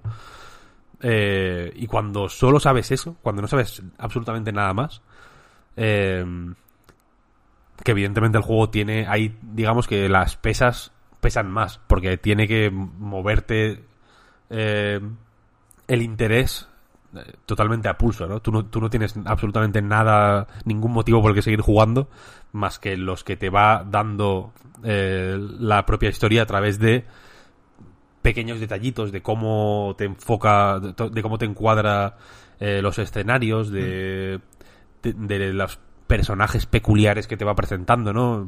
De cómo, ha- de cómo hablan, algunos no los entiendes. Eh, hay, algún, hay algunos que son como criaturitas así pequeñas que están... eh, al, al prin- al principio del juego, de hecho, nada más que te encuentras a los... O sea, na- nada más que sales de la casa de tu abuelo y exploras como el pueblo. Sí, Hay como tres muñequitos Sí. que están como discutiendo, Sí. que les ves ahí como, como hablando entre ellos, y cuando vas a... Y cuando vas a hablar con ellos, el diálogo que tienen eh, los muñequitos a mí me recordó automáticamente al Gran Lebowski, porque hay dos que claramente están discutiendo sobre un tema y un tercero que está diciendo otras cosas, El Donnie. como Donnie en el Gran Lebowski, pero que luego, pero que luego integran esas cosas totalmente eh, sin relación en, en, el- en la discusión general. O sea, es, una- es un diálogo súper bien escrito, muy, muy ágil, muy divertido, muy gracioso. Eh, y creo, y, y- hay un montón de situaciones así, que, se, que van eh, creando un tono y un ritmo y un... y un algo melancólico y un poco oscuro y un poco triste, pero al mismo tiempo divertidísimo, eh, que, es, que es muy guay. Creo que hay que tener muy buena mano para, para eh, sobre todo escribir un juego así, y- o, diseñar, o hacer el diseño narrativo de un juego así, ¿no? Que, que te, que ya digo que te guía en, o, te o te atrae en, en- principalmente por eso, ¿no? Por, por lo, por cómo, ya no tanto por lo que te cuenta, sino por cómo te lo está contando. Y por eso digo que me recuerda más a, a Wes Anderson que a un, que a, pues a eso, a, algo hipster un poco más vacío de, de- de decoración de bar. Porque el- es tentador eh, pensar que la forma es simplemente, pues eso, estética pura, sin fondo, pero sí hay fondo, en realidad, ¿no? Y el, y el fondo y la forma eh, están, están estrechamente relacionados. Vaya, no se puede entender este juego sin... Lo, lo que cuenta este juego sin eh, la forma en que se te presenta. Pero hay. ¿Hay inventario, por ejemplo, Víctor? Hay inventario, sí. Vale, vale. Es que yo no he, no he cogido nada, no, no- no tengo ningún objeto con el que interactuar todavía. Solo voy hablando con gente de momento. Pero sí me pareció que la interfaz dejaba sitio o, o- Hay inventario. como una mochila o algo ahí, ¿no? Mm, No es, o sea, no es Monkey Island, quiero decir, no es el típico. No es la la el tipo de aventura gráfica en el que vas recogiendo objetos y combinándolos y. No, no hay un pollo y una polea, quiero decir. Eh, es una. Entiendo que es que los puristas de la aventura gráfica eh, la verán como una de esas perversiones modernas en las que los objetos no, no tienen eh, la, no, no- no forman puzzles, sino que básicamente eh, son como esos juegos eh, para bebés en los que hay un hueco con forma de triángulo y un hueco con forma de círculo, ¿no? Y, y tienes que ir metiendo cada pieza en donde corresponde. Pero, ya- pero tampoco creo que sea la intención, ¿no? Hacer un juego de, de- con puzzles muy enrevesados o, o una cosa muy, eh, muy, muy compleja o, o muy loca en ese sentido. Insinúas entonces, Víctor, que no es casualidad que ayer se anunciara The French Dispatch, la nueva película de Wes Anderson. ¿Se anunció ayer una película de Wes Anderson? Sí, sí. 2020 se estrena. Se va a escuchar un teclado. Igual, igual te gusta, ¿eh? Lo que, lo que, lo que propone aquí el señor Anderson. Es- Mr. eh, Anderson, existe, que sea en realidad el de Matrix. existe una posibilidad grande de que me, de que me interese. Pues sí, sí, ahí está. No hay tráiler ni nada, ¿eh? Todavía, solo sinopsis y reparto. Bueno, Salen todos mis actores favoritos. Yo uso los Frances anuncios de las películas tío. de Wes Anderson, los uso un poco para ver si Owen Wilson está bien. ¿Sabes?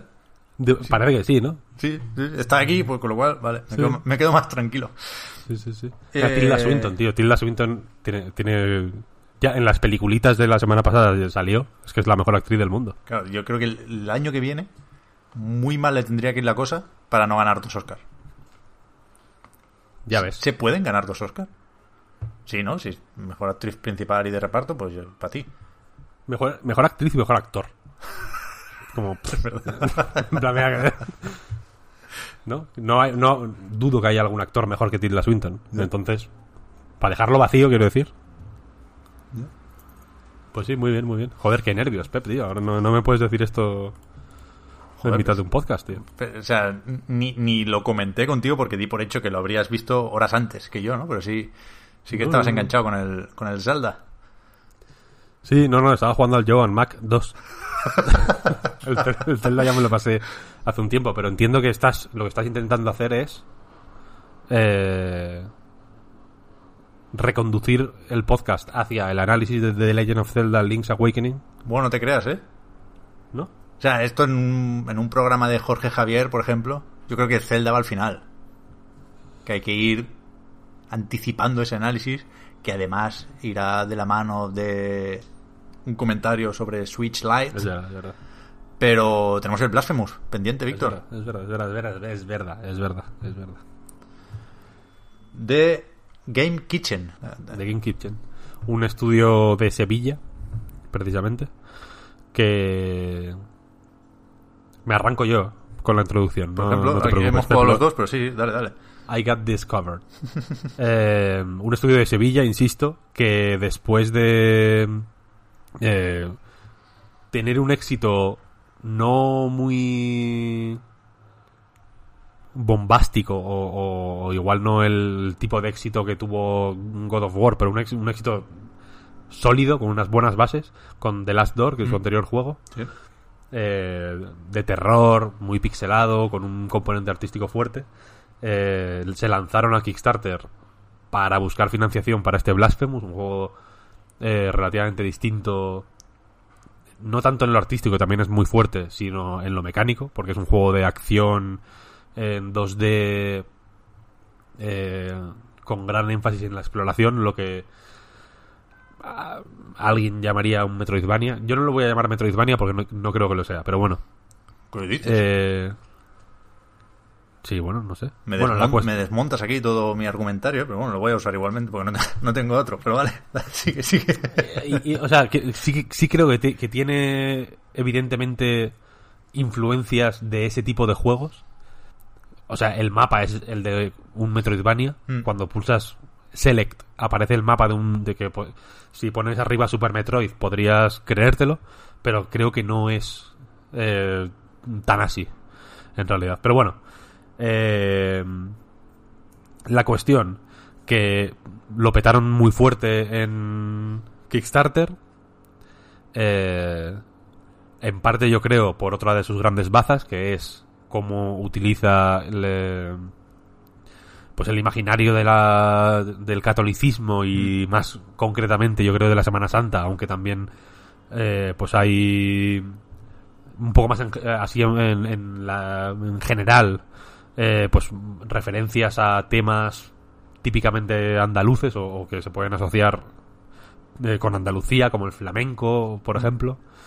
Eh, pero coge esa imaginería digamos y la retuerce y la deforma hasta convertirla prácticamente en, algo de de terror. Es algo que no es especialmente difícil porque efectivamente puedes imaginarte que, eh, pues que pues, lo, típico de recoger sangre de, la- de las heridas abiertas de un santo es algo que en la Biblia se presenta como si fuera lo más normal del mundo, pero es algo bastante terrorífico, ¿no? En realidad. Las llagas, tú. ¿Hay alguna palabra peor que llaga? Llaga. Sí, sí, es, es- es chungo.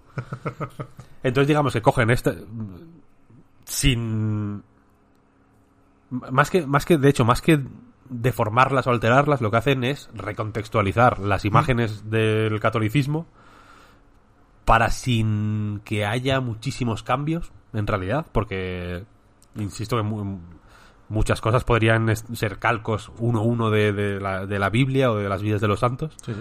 eh, pues lo, lo ponen en un contexto de juego fantástico darks en el que eres una especie de eh, eres el penitente no un nazareno metálico que va matando eh, criaturas por un mundo oscuro eh, pues siguiendo los de los, designios de, de, otro- de una serie de personajes eh, perturbadores y misteriosos que te van pues pidiendo que, que, es que no, no- no quiero desvelar la, la historia vaya ni, ni resumir la, la sinopsis porque tampoco creo que tenga eh, mucha importancia No. La histo- el argumento como tal creo que, que tiene más fuerza eh, los ambientes y el tono y las imágenes que el, que el argumento per se, que es un poco random. Y el, y el lore, ¿no? Vamos a tropezarnos aquí a propósito con, con el tópico, pero es verdad, o sea, está lo de la descripción de los objetos en inglés. el- ese botón para ver la descripción se llama lore y en castellano creo que es leyenda. Pero vamos, que casi todo lo que se lee o te cuentan en el juego no no está directamente relacionado con la trama. Claro, eso es, eso es. Está flotando en el ambiente, ¿no? En cualquier caso, y está guay.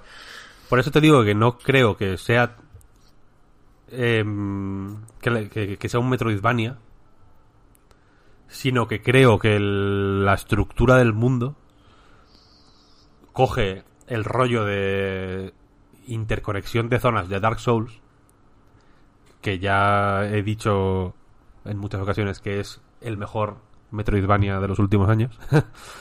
Pero que, que ve- veo más esa influencia que la de Metroid o Castlevania directamente, ¿sabes? Y Sí. te- Y, y creo que en el que en cómo se maneja el lore eh, está ya, digamos, la, la, la guinda. el- o el- a- ahí se ve claramente. Porque no, porque no vas, o sea, no la exploración del mapa no depende tanto como en Metroid, por ejemplo, de habilidades que ganes Sí, eso es cierto, ¿eh? directamente. O sea, para mí un Metroidvania es consigues el doble salto y, y puedes llegar a una pantalla nueva. O consigues los misiles y puedes abrir puertas que antes no podía. Si simplemente vas abriendo zonas, mm, a medida que, que progresas, es otra cosa. Puede tener influencias de Metroidvania o, o- o- o puede venir, o eso puede ser, digamos, una versión light, si quieres llamarlo, de, de un Metroidvania. Pero, por ejemplo, Control tampoco me parece un Metroidvania, aunque se suele asociar eh, su estructura a, a Metroidvania, porque simplemente llegas a tal sitio, te dan una tarjeta y tienes acceso a zonas nuevas. No ganas una habilidad. No es que el dash, digamos, Sí. te permita llegar a zonas nuevas. Sí. O, o la levitación te permita subir a zonas distintas. Es Hay- simplemente, bueno, vas a- se va abriendo el mapa poco a poco. Hay algo de eso, pa- pa- para que no nos digan, hostia, ¿no habéis visto el objeto que hace crecer raíces, por ejemplo, o lo que hace aparecer las plataformas de sangre? Eh, Es verdad que hay algo de eso, pero que es, hasta donde yo he visto es opcional y, y no son cosas... O sea, si son habilidades del personaje, son pasivas, desde luego. No. El, progreso, efectivamente, eso quiero decir, el progreso no depende directamente de eso, ¿sabes? Y sin embargo, pero sin embargo sí que evidentemente el diseño de los mapas es eh, enrevesado hasta cierto punto y está lleno pues de, de esas puertas cerradas que llegas por la izquierda y a la derecha hay una palanca que las abre, ¿no? Y que se crean nuevos atajos eh, o, o- o formas más rápidas de llegar de un de un punto de control a donde quieras, Sí. ¿no? Yendo por ese camino que, que para desbloquearlo tienes que haber completado, por así decirlo, otra zona, ¿no? Y, y eso yo lo veo más eh, Dark Souls que, que Metroidvania, simplemente. Sí. Y no lo digo como algo vano, quiero decir, eh, me parece una estructura cojonuda y ojalá todos los juegos la, la hicieran y la hicieran bien como, como creo que es este caso. Sí, yo creo que también. Yo creo que, que, que es un juego sobre todo cumplidor, ¿no? En el- que a veces parece que, que- que esto sea poco, ¿no? Que sea lo mínimo que se le pide a un juego. Yo creo que este es de los casos los que claramente no. Yo creo que el juego quiere hacer esto y lo hace.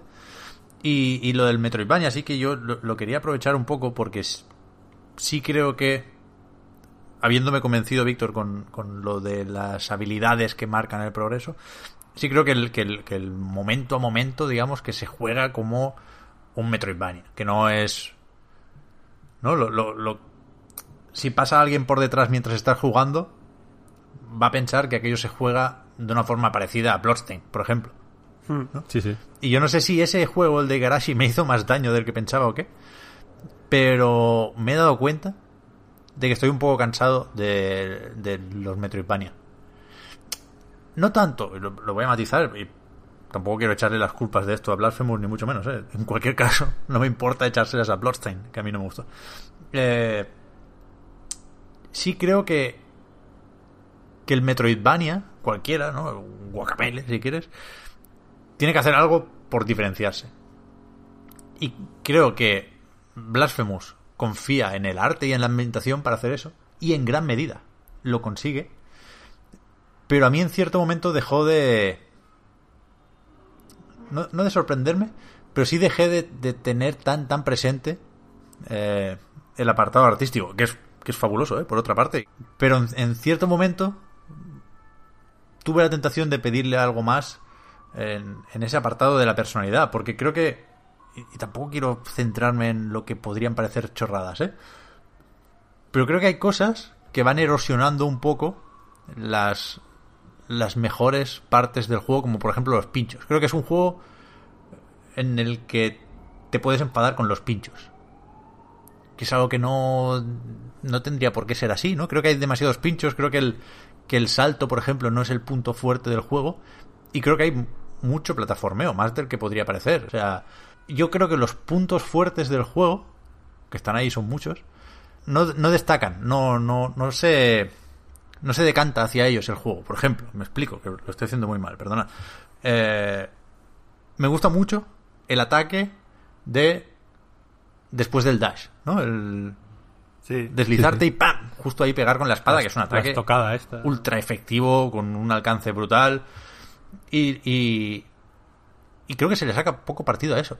Creo que, por ejemplo, hay una, un entorno cerca del final en el que hay un contraluz increíble. No sé si lo habrás visto, pero es un paseo, un, un ata- un atardecer, y, y es aquello típico de que solo ves la silueta de, del protagonista, ¿no?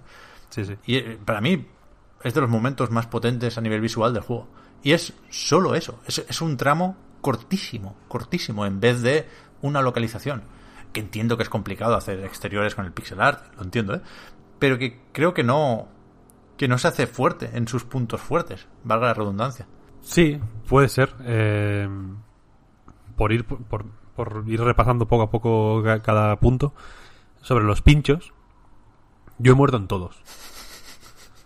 Creo, y si alguien del equipo está escuchando esto, espero que en un parche lo, lo incluyan.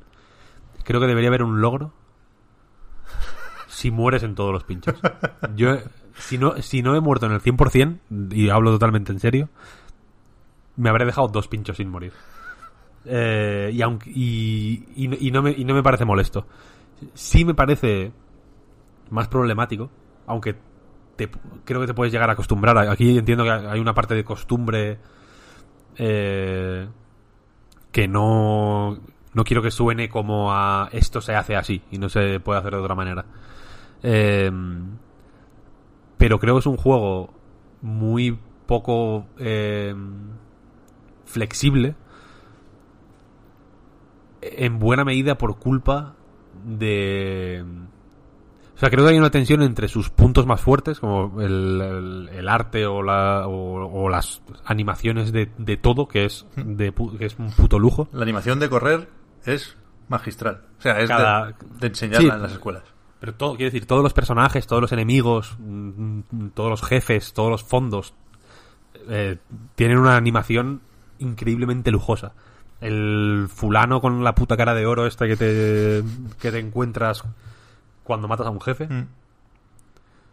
tiene 70.000 frames de animación. Es una cosa eh, espectacular. Es, ya digo, lujosa. Eh, pero al mismo tiempo me parece que, que las animaciones deberían poder cortarse mm, de formas mucho más violentas a, a favor del gameplay, quiero decir. Porque, por ejemplo, eh, este ataque que dices de de hacer un dash y estocada, Mm. El momento en el que puedes activar la estocada es demasiado específico para mi gusto. Y está muy bien eh, señalado, ¿no? Porque es básicamente cuando el muñeco tiene como la estela esta morada, ¿no? Pero por ejemplo que que no te deje hacerlo justo en el final de la animación de Dash, sino que tengas que hacerlo como antes, creo que acaba reduciendo la libertad de acción o las posibilidades del, del que juega. Que no puedas, que no haya este espacio de gracia cuando caes por un por una plataforma para saltar en el aire, digamos, eh, hace que los saltos, que a veces son muy exigentes, eh, puedan llegar a parecer eh, injustos, ¿no? Sí. Eh, hay muchos, porque muchos pinchos te los comes así, ¿no? Porque vas andando o, o saltas, caes en la siguiente plataforma, cerca del borde, vas un poco para adelante sin querer o por error o por lo que sea, y en vez de poder corregir ese salto, digamos, en el aire, en una cantidad de frames mm, tan corta o tan larga como se quiera, vaya. Eh, no, no quiero decir que sea como el Donkey Kong Country Tropical Freeze, que, que puedes hacer el salto en cualquier momento, sino que te den simplemente un, un chance de, de corregir el- ese salto, ¿no? Eh, le daría dinamismo al juego. Que las... ¿Entiendes lo que quiero decir? Las, Sí. Que las animaciones se reproduzcan enteras de una forma tan vistosa. A mí, a mí me encanta jugarlo porque me flipa verlo. Es que todo se mueve de una manera acojonante. Eh, pero que, que sean tan lujosas las animaciones y tan rococó tiene el efecto de que de que le quita eh, ve- velocidad al juego, ¿no? Y a veces lo- y a veces los enemigos te parecen exigir una capacidad de reacción que, el- que las animaciones no te dan. Por ejemplo, el ataque con espada cargada. eh, o sea, el- es típico ataque que la espada está como. No está enfundada, pero imaginaos el muñeco con la espada enfundada, digamos, ¿no? Y como que se inclina hacia adelante y como que coge energía y carga el ataque, ¿no? Y luego lo suelta y es un ataque cargado con una media luna muy amplia y muy potente. Pues en la- esa animación, el momento en el que el muñeco ya está en plan he cargado todo, no es el momento en el que tienes que soltar el ataque, ¿no? Porque luego hay como una, un una llamarada azul a su alrededor, extremadamente bien animada, una llamarada que, que, da gusto verla, vaya, que si la pusieran en Netflix, lo típico de la chimenea, eh, tres horas de chimenea en- de, de Netflix, con esa llamarada azul, sería eh, absolutamente imprescindible. Pero ese, esos frames de más que tiene la llamarada, que hasta que no sale la llamarada no puedes lanzar el ataque cargado, eh, le quitan utilidad a ese ataque. Sí. No, no es un ataque fiable porque cuando lo quieres hacer en una situación ajustada, no sale, simplemente. Porque el momento en el que la animación te dice que ya está cargado, no es el momento en el que está cargado realmente.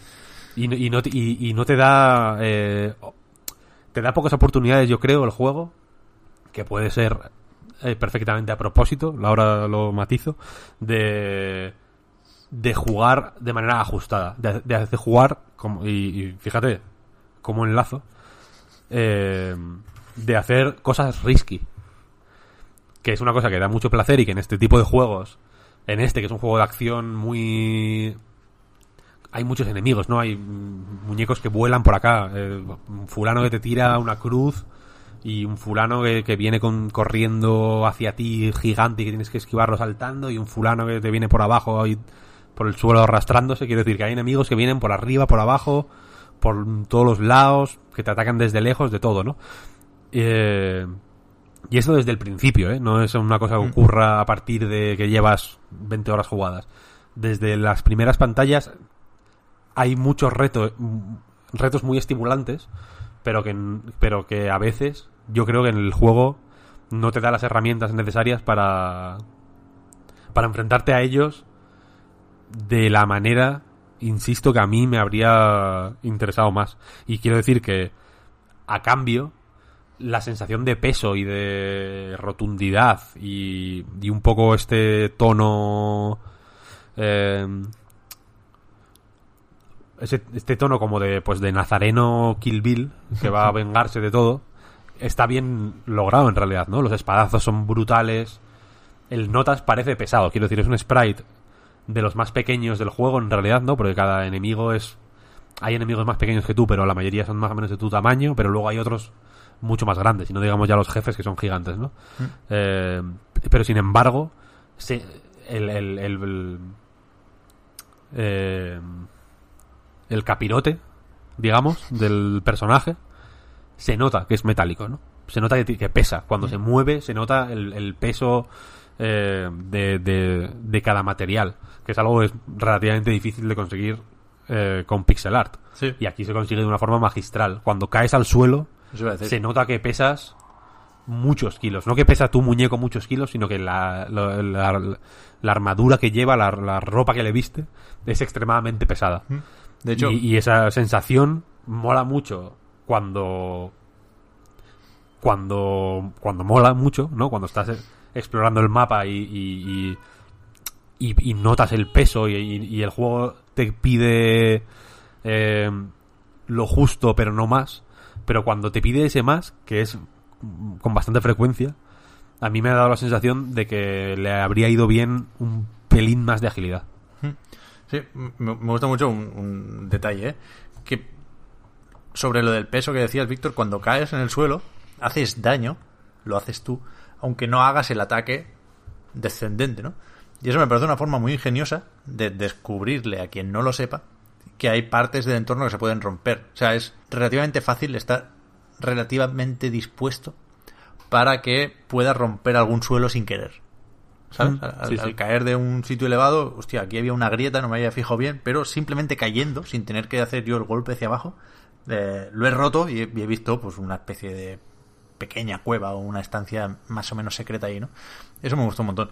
Y... El diseño de niveles en ese sentido tiene mucho secretito Mm, y muy bien puesto, porque efectivamente hay también hay zonas en las que igual normalmente hay pues eso como típicos candelabros, ¿no? y jarrones y objetos que se rompen, Sí. que puedes aprovecharlos para conseguir energía o o almas, no sé cómo no sé cómo se llama exactamente la, la experiencia, los puntos de experiencia por así decirlo. Puntos de experiencia barra moneda, ¿no? Mm. otra cosa de, de- de los Souls más que de los Castlevania. Eh, suele haberlos, ¿no? Pero hay tramos del escenario en el que no. Y de pronto hay un jarrón. Nada más. Entonces, eh, ese, es ese jarrón el que después de un tramo sin haber visto ninguno vas a querer quizá romper. Y está puesto justo de tal manera que cuando le das, Eh, sí. la, la pared de al lado se abre. Sí, sí.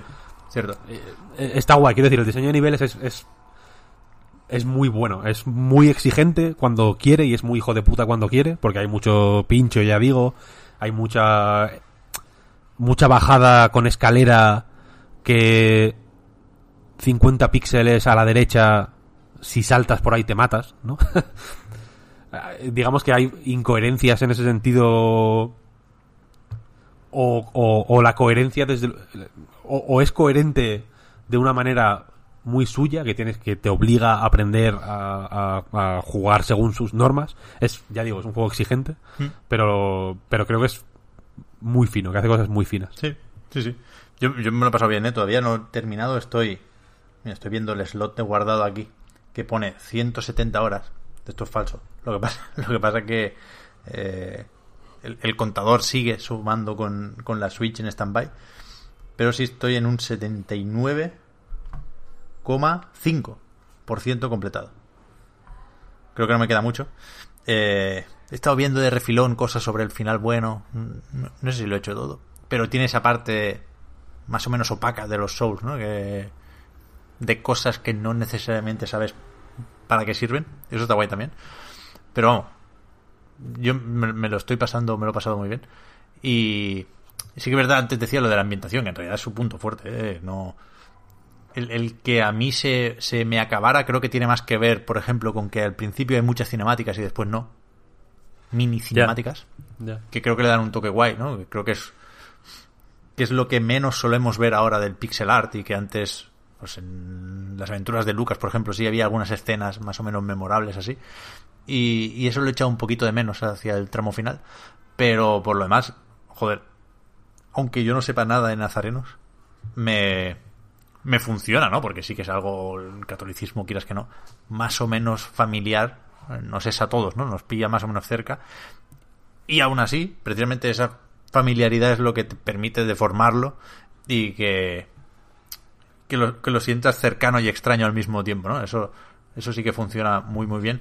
Y después sobre las referencias, yo, yo no he estado en Sevilla, por ejemplo, pero es- conozco cosas, pero no todas, ¿no? Y, y ayer estuve leyendo un artículo en Canino que señalaba algunas referencias que me parecen bastante finas, ¿eh? Bastante, bastante guays. Hay una referencia que se lo- espero poder preguntárselo alguna vez a los responsables del juego, porque no sé si es a Manolo Escobar. No he leído el artículo de, de Canino, igual lo dicen ahí. No sé si es una referencia a Manolo Escobar o a Conchita Piquer. Este. Ahí hay. po- Podría ser a uno. po- Podría ser perfectamente a cualquiera de esas dos figuras de la canción. Eh, pero no, pero no, pero no lo sé, no lo sé. Necesito confirmación. Yo de todos modos creo que funciona más allá de la referencia. Quiero decir que, Sí, sí, sí, sí. eh, que no hace falta ver el guiño a no sé qué canción de Lola Flores pa- pa- para que aquello tenga sentido o puedas tirar o, o- o incluso que tenga cierta fuerza sin sin necesidad de eso de que digas ah hostia qué bueno esto es no sé qué sabes Sí. He hecho- he hecho antes un parón, Víctor, porque estaba pensando si decir o no una cosa de esas del mi, mi, mi, mi, mi. Y sí la voy a decir. O sea, anda Es que creo que, creo que, es, importante, o, que se acaba notando, y de nuevo aquí eh, la cosa tiene que ver mucho con, con lo que suele jugar cada uno, ¿no? Pero, por ejemplo, cuando decías lo del ataque cargado, yo claramente echo de menos, de hecho, dejé de usar ese ataque, que es muy espectacular y parece muy útil, por eso, porque no, no sé medir bien ni los tiempos ni los espacios cuando lo hago, eché de menos la típica animación de andar muy, muy poquito, como muy despacio, como si estuvieras aguantando de las ganas de ir al lavabo, mientras estás cargando, ¿sabes? Un poquito más de margen de maniobra. Pero bueno, Claro, Este para, no- que, pa- para que si te pones a cargarlo en un, un poquito lejos, poder ese poquito andarlo. Es que le falta ese tipo de concesiones al jugador Mm.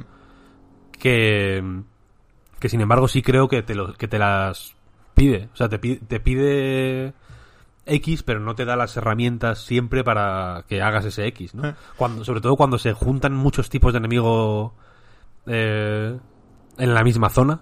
Cuando hay un notas ahí que toca la campana y no Sí. sé qué, y luego otro que tal y otro que tal.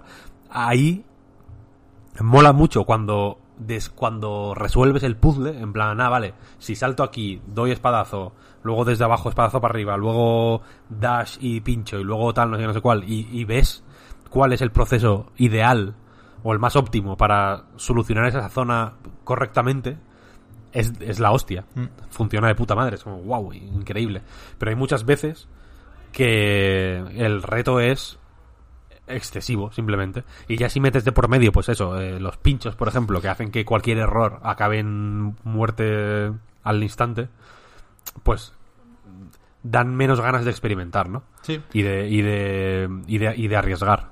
Por eso decía antes lo, del, lo de la estocada, ¿eh? porque para mí algunos de los mejores combates son los que te permiten hacer justo eso, lo de te, te lanzan como una especie de flecha, ¿no? La esquivas por debajo y justo ¡pam! Estocada. A mí sí me gusta el ritmo de la estocada, ¿eh? por cierto, el click click de dash y hostia. Sí, sí creo que está bien que ahí sea exigente la ventana de tiempo, pero bueno, detallito. En cualquier caso, que no lo voy a decir al final. El, el- la, pequeña cosa que no me deja dormir por las noches es que hay unas hay varios tipos de ítems que te puedes equipar, ¿no? Están los nudos del rosario se llaman, que serían lo que en muchos juegos entendemos como amuletos, creo que en Hollow Knight, por ejemplo, se llaman así, que, que te dan alguna pequeña ventaja, ¿no? Mejoran algún atributo, aumentan la defensa al fuego o al relámpago, cosas así que, que, que no cambian drásticamente la forma de jugar, pero que claramente suman, ¿no? Hacen tu personaje un poco mejor. Después están los corazones de mea culpa, creo que se llaman, que son un- unos objetos de riesgo-recompensa, haces más daño, pero te hacen más daño. Eh, la ventana del parry es mayor, pero luego te, te dejan más vendido. Y ahí no está claro que sean una ventaja. O sea, tienen su riesgo, con lo cual puede tener sentido no llevar ningún equipado. De hecho, creo que yo no tengo ahora ninguno equipado. Y solo puedes equipar uno, en, cual- en cualquier caso.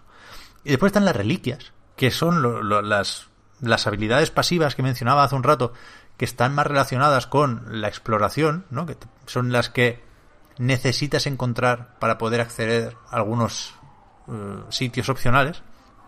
Y ahí, por ejemplo, solo te puedes equipar tres. Hay tres ranuras. Y yo pensé que habría tres reliquias en total, porque no. En principio no interaccionan unas con otras. Son independientes, ¿no? No, no sé, no, no se pueden hacer la puñeta. Con lo cual tú deberías querer tenerlas todas equipadas siempre. Y no te dejan. Y me parece súper raro. ¿Sabes? Para si quiero que no me afecte la nube tóxica, pues a lo mejor tengo que quitarme lo que me permite leer lo que dicen los cadáveres. O lo que me permite tirarme por los precipicios que tienen un poco de bruma. Me parece raro que no puedas tenerlo todo equipado siempre en, en ese apartado, en el de las reliquias. A ver si si desciframos por qué, o a ver si alguien me explica por qué. Pero es una, este, lo veo como una incomodidad innecesaria, ¿sabes? Ya, ya, sí, no, no lo había pensado, la verdad. No lo había pensado. Es- Este, este tipo de cosas se las deberíamos preguntar Pues sí. a ellos directamente. Sí, sí, sí, sí. Vamos con el con los Nintendos. Ah, bueno, vale, vale. ¿O qué? ¿O no Sí, hablamos, hombre, sí, hombre. no hablamos del Zelda, de repente nos lo saltamos, ¿no? No, bueno, pero pensé que lo ibas a introducir así como un impacto, ¿no? Pensé que ibas a presentarlo. No, pero es que quiero, antes de entrar del todo en The Legend of Zelda Link's Awakening, eh, dos, dos cosas más o menos relacionadas. La primera y muy rápida. ¿Tienes el amigo, Víctor? No, Holy shit. Yo tampoco, ¿eh? no tengo ni el, no tengo ni la ni el amiibo, ni la edición especial, ni la edición normal. Eh, si me apuras. Yo O tengo, sea, aquí- lo tengo en, di- en digital, quiero decir. yo tengo la cajita precintada que me acaba de traer mi mujer de, de la tienda. Eso. La otra cosa que quería decir a ver. es que estoy horrorizado después de haber leído que no tiene el juego vibración de ningún tipo. O sea que el HD Rumble cero. Ni HD, ni... Ni del- H2. ni SD, ni hostias. Que no mientras- vibra la Switch en ningún momento. Y- Mientras hablamos, es que yo lo tengo desactivado, ya te lo dije antes. La vibración en general. Se conoce, se conoce el Rumble Gate. HD Porque Rumble Gate, efectivamente tengo una cruzada personal con la, con la vibración. Pero entonces he leído que no sé si es, eh, digamos, una aclaración oficial por parte de Nintendo o es alguien que ha querido defender la, la decisión, a mi modo de ver, incomprensible, de que no haya vibración, diciendo que que no la hay porque en Game Boy no había. Bueno, yo qué sé, tampoco Tampoco como había tener, el 3D, primero no tenía ni putos colores, quiero decir, que, que estamos rema- remaqueando esto y se vale hacer cosas nuevas, ¿eh? Pero pero es fácil sospechar que a Nintendo igual se la suda un poco eh, la vibración HD sabiendo que la Switch Lite no la tiene. Con lo cual, efectivamente, algunos me habréis visto venir, esto era una forma rebuscada de iniciar el comentario sobre Switch Lite. Holy fuck. ¿Qué, tiene- qué tienes tú por ahí, Víctor? Pero es heavy Sí. que no tenga vibración. No hay vibración, efectivamente, te lo puedo confirmar. Estoy aquí matando enemigos, tirando jarrones. Le he dado a, un- a una gallina sin querer, pobre. O sea, no, el no vibra, que no vibra. vibre. Es que ya ni siquiera te digo el espadazo. O sea, Pero eh, parar una la flecha con el escudo, ahí no vas a vibrar, de verdad. ¿me lo Voy a hacer la comprobación que es darme una hostia contra un árbol. La hostia contra el árbol vibra la pantalla. Que no vibre el mando es raro, es verdad. Sí, no lo sabía, no, ni me había fijado. Pues eh, efectivamente, Switch Lite. Que es como la Switch, pero sin azúcar. Eh, no, la versión nueva de la consolita híbrida de Nintendo. Que ya no es híbrida. Aunque cuando lo. evi- Evidentemente, cuando la enciendes, sigue saliendo como el Joy-Con eh, clavándose en la, en la pantalla. El ruidito. Hay referencias a los Joy-Cons en, la, en el menú, etcétera, etcétera. Digo esto porque. eh, aquí, eh, aunque ya ha habido, evidentemente. eh, cambios de. Ya ha habido revisiones de consolas. Eh, e incluso algunas de, de Nintendo específicamente han cambiado o han eliminado eh, características que parecían esenciales para, para la máquina conceptualmente. El caso más reciente y más explícito igual es el de 3DS, que sacaron una 2DS que, que no- que no tenía el 3D del, del mismo eh, nombre de la consola. Mm.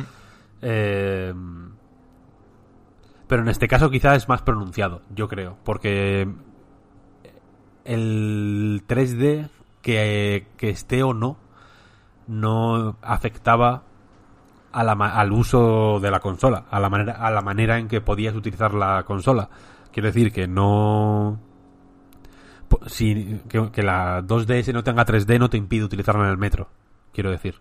Sin embargo, esta sí te se te cierra la posibilidad, digamos, de eh, usarla en la tele, básicamente. No tiene no se le pueden sacar los Joy-Con, supongo que estas explicaciones sobran un poco, pero todo el mundo sabrá de qué hablamos, pero bueno, no se le pueden sacar los Joy-Con, sino que es un cuerpo sólido eh, que funciona como una consola portátil más tradicional y no se le puede poner en el dock O sea que no puede funcionar como consola de sobremesa.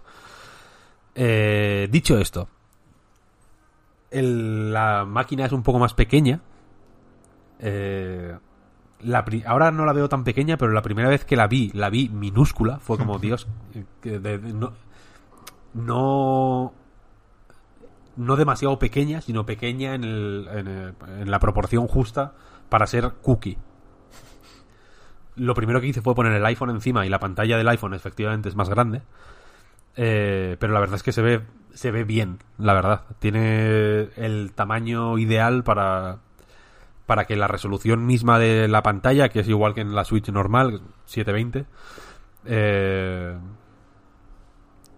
para que, para que funcione guay. Es en Digital Foundry, por ejemplo, lo suelo leer eh, a menudo y siempre pienso en plan, mira que sois zorros, ¿no? Eh, mira que sois políticamente correctos. Eh, porque siempre hablan de que los juegos en modo portátil, cuando cae la resolución, por ejemplo, en casos extremos en plan eh, Wolfenstein, ¿no? O Doom, que hay que la resolución dinámica baila mucho, pues en fin, para, para meter el Doom básicamente en Switch, ¿no? Y que es cierto que se ve guay, ¿no? Y en Digital Foundry siempre mencionan que, que, la, que la, el propio tamaño de la pantalla de Switch hace mucho eh, para que los juegos a esa resolución se vean mejor de lo que se verían a esa resolución en una tele, quiero decir, ¿no? Claro. Evidentemente, si el Doom de Switch de pronto bajara a 360p en, la, en una tele de 50 pulgadas, la cosa sería en plan va, fren- frena un momento, ¿no? ¿Qué, esto- qué está pasando aquí? Sin embargo, en la pantalla de Switch es cierto que se, todo, todos estos bailes eh, técnicos o, la o la incluso aunque no haya bailes eh, los, los 720 que es una resolución que ya está pues mm, directamente anticuada no hay pocos aparatos ya eh, de, fra- de nueva fabricación digamos que, que que, que saquen la imagen a esa resolución eh, y sin embargo aquí funciona guay. El tamaño de la pantalla es guay. Lo mejor para mí sin duda es que sin eh, sin los Joy-Con sobre todo, que es igual lo que más lo que más aporta peso eh, que, hay, que haya diferente aquí, porque luego el, las tripas, digamos, que son más o menos eh, las mismas, eh, sin los Joy-Con y con la carcasa un poco de un plástico más eh, low cost, por así decirlo, el peso es la- la- lo máximo, increíble, porque pesa poquísimo. Es una máquina hiper gustosa de llevar en las manos. Se juega. eh, se juega, no, se, se sostiene eh, muy bien. No pesa casi nada, es pesa menos que el iPhone, para que te hagas una idea, ¿no? Para que eh, compares el, el peso en tu cabeza. Eh, y en ese sentido se juega estupendamente, es una gozada. Eh, sos- sostenerla, digamos. Hay un, cierto peso de más que a la Switch le da un le, da un puntito de incomodidad a la Switch normal que aquí creo que es que se matiza muchísimo y se, y se- o se soluciona si quieres verlo como un problema Eh, y a cambio y aquí viene la- lo que quizás sea más problemático creo que los botones son bastante peores ¿Sí? los, los botones normales, el B, A y X, tienen un pase. Me molan más los normales. Son un poco más grandes los de la Switch normal, los de los Joy-Con, evidentemente. Pero también el material y. Y el, la, la- dureza, digamos, al apretarlos. Es distinta. Y la cruceta, que es la, el otro big eh, improvement, supuestamente, respecto a Switch, que como sabemos, como tiene dos Joy-Con que se, que se pueden sacar y que tienen que funcionar eh, individualmente, no tiene una cruceta, sino que el Joy-Con izquierdo tiene cuatro botones también, ¿no? Que hacen las veces de cruceta, pero que vienen a ser los botones X, Y, A y B del, del- de la otra parte del mando, ¿no? Sí. Aquí, como no hay que sacar nada, pues sí hay una cruceta. Es un pelín pequeña. es un pelín pequeña. Y por cómo. Y por. Con mis manos. Yo, se me da muy mal hacer este tipo de reviews. Porque. eh, entiendo que habrá manos más pequeñas, manos más grandes. Y tampoco quiero hacer que, que lo, que mi excepción sea una regla. Pero con, con mi tamaño de manos, que son unas manos. Por lo demás. Que están dentro de la media española. O sea, quiero decir que no tengo las manos especialmente grandes, pero tampoco las tengo pequeñas, desde luego. Eh, se me hace un poquito pequeño y, y por cómo y por el tamaño de la consola, etcétera, eh, me obliga a tener el pulgar un poco más doblado de lo que me gustaría. Pero a cambio es una cruceta.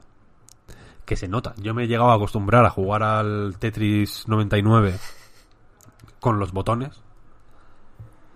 Y y si me hicieran presión de alguna manera presión presión social o presión de otro tipo podría llegar a decirte que me gusta más que la cruceta para ese juego concreto pero en general eh, se nota la cruceta. Mola, mola tenerla ahí vaya. He jugado bastante a Blasphemous. Eh, aquí he jugado bastante a obviamente lo primero que jugué fue Yoshi's Island. Eh, he jugado curiosamente a Disgaea 5 no, no me, no me preguntes por qué pero buscando juegos para probar la la Lite antes de saber cómo la podía utilizar como consola secundaria, ahora hablaremos de ese tema, eh, me puse a mirar qué tenía en caja y no me preguntes por qué, pero me dio por sacar el Disgaea 5. Sí, sí. Eh, y mola, mola, está bien. Se, se juega guay. Ya digo se nota un poco más baratuna, se, se nota un poco más low cost, se nota un poco más de juguetito. El botón de hacer capturas, por ejemplo, baila. Todos los botones bailan más que en, el- que en la Switch normal. La cruceta, no voy a decir que baile, pero se nota más de ese tipo de consolas de Nintendo portátiles, sobre todo, que, es, que es- parecen pensadas para, para darles meneos.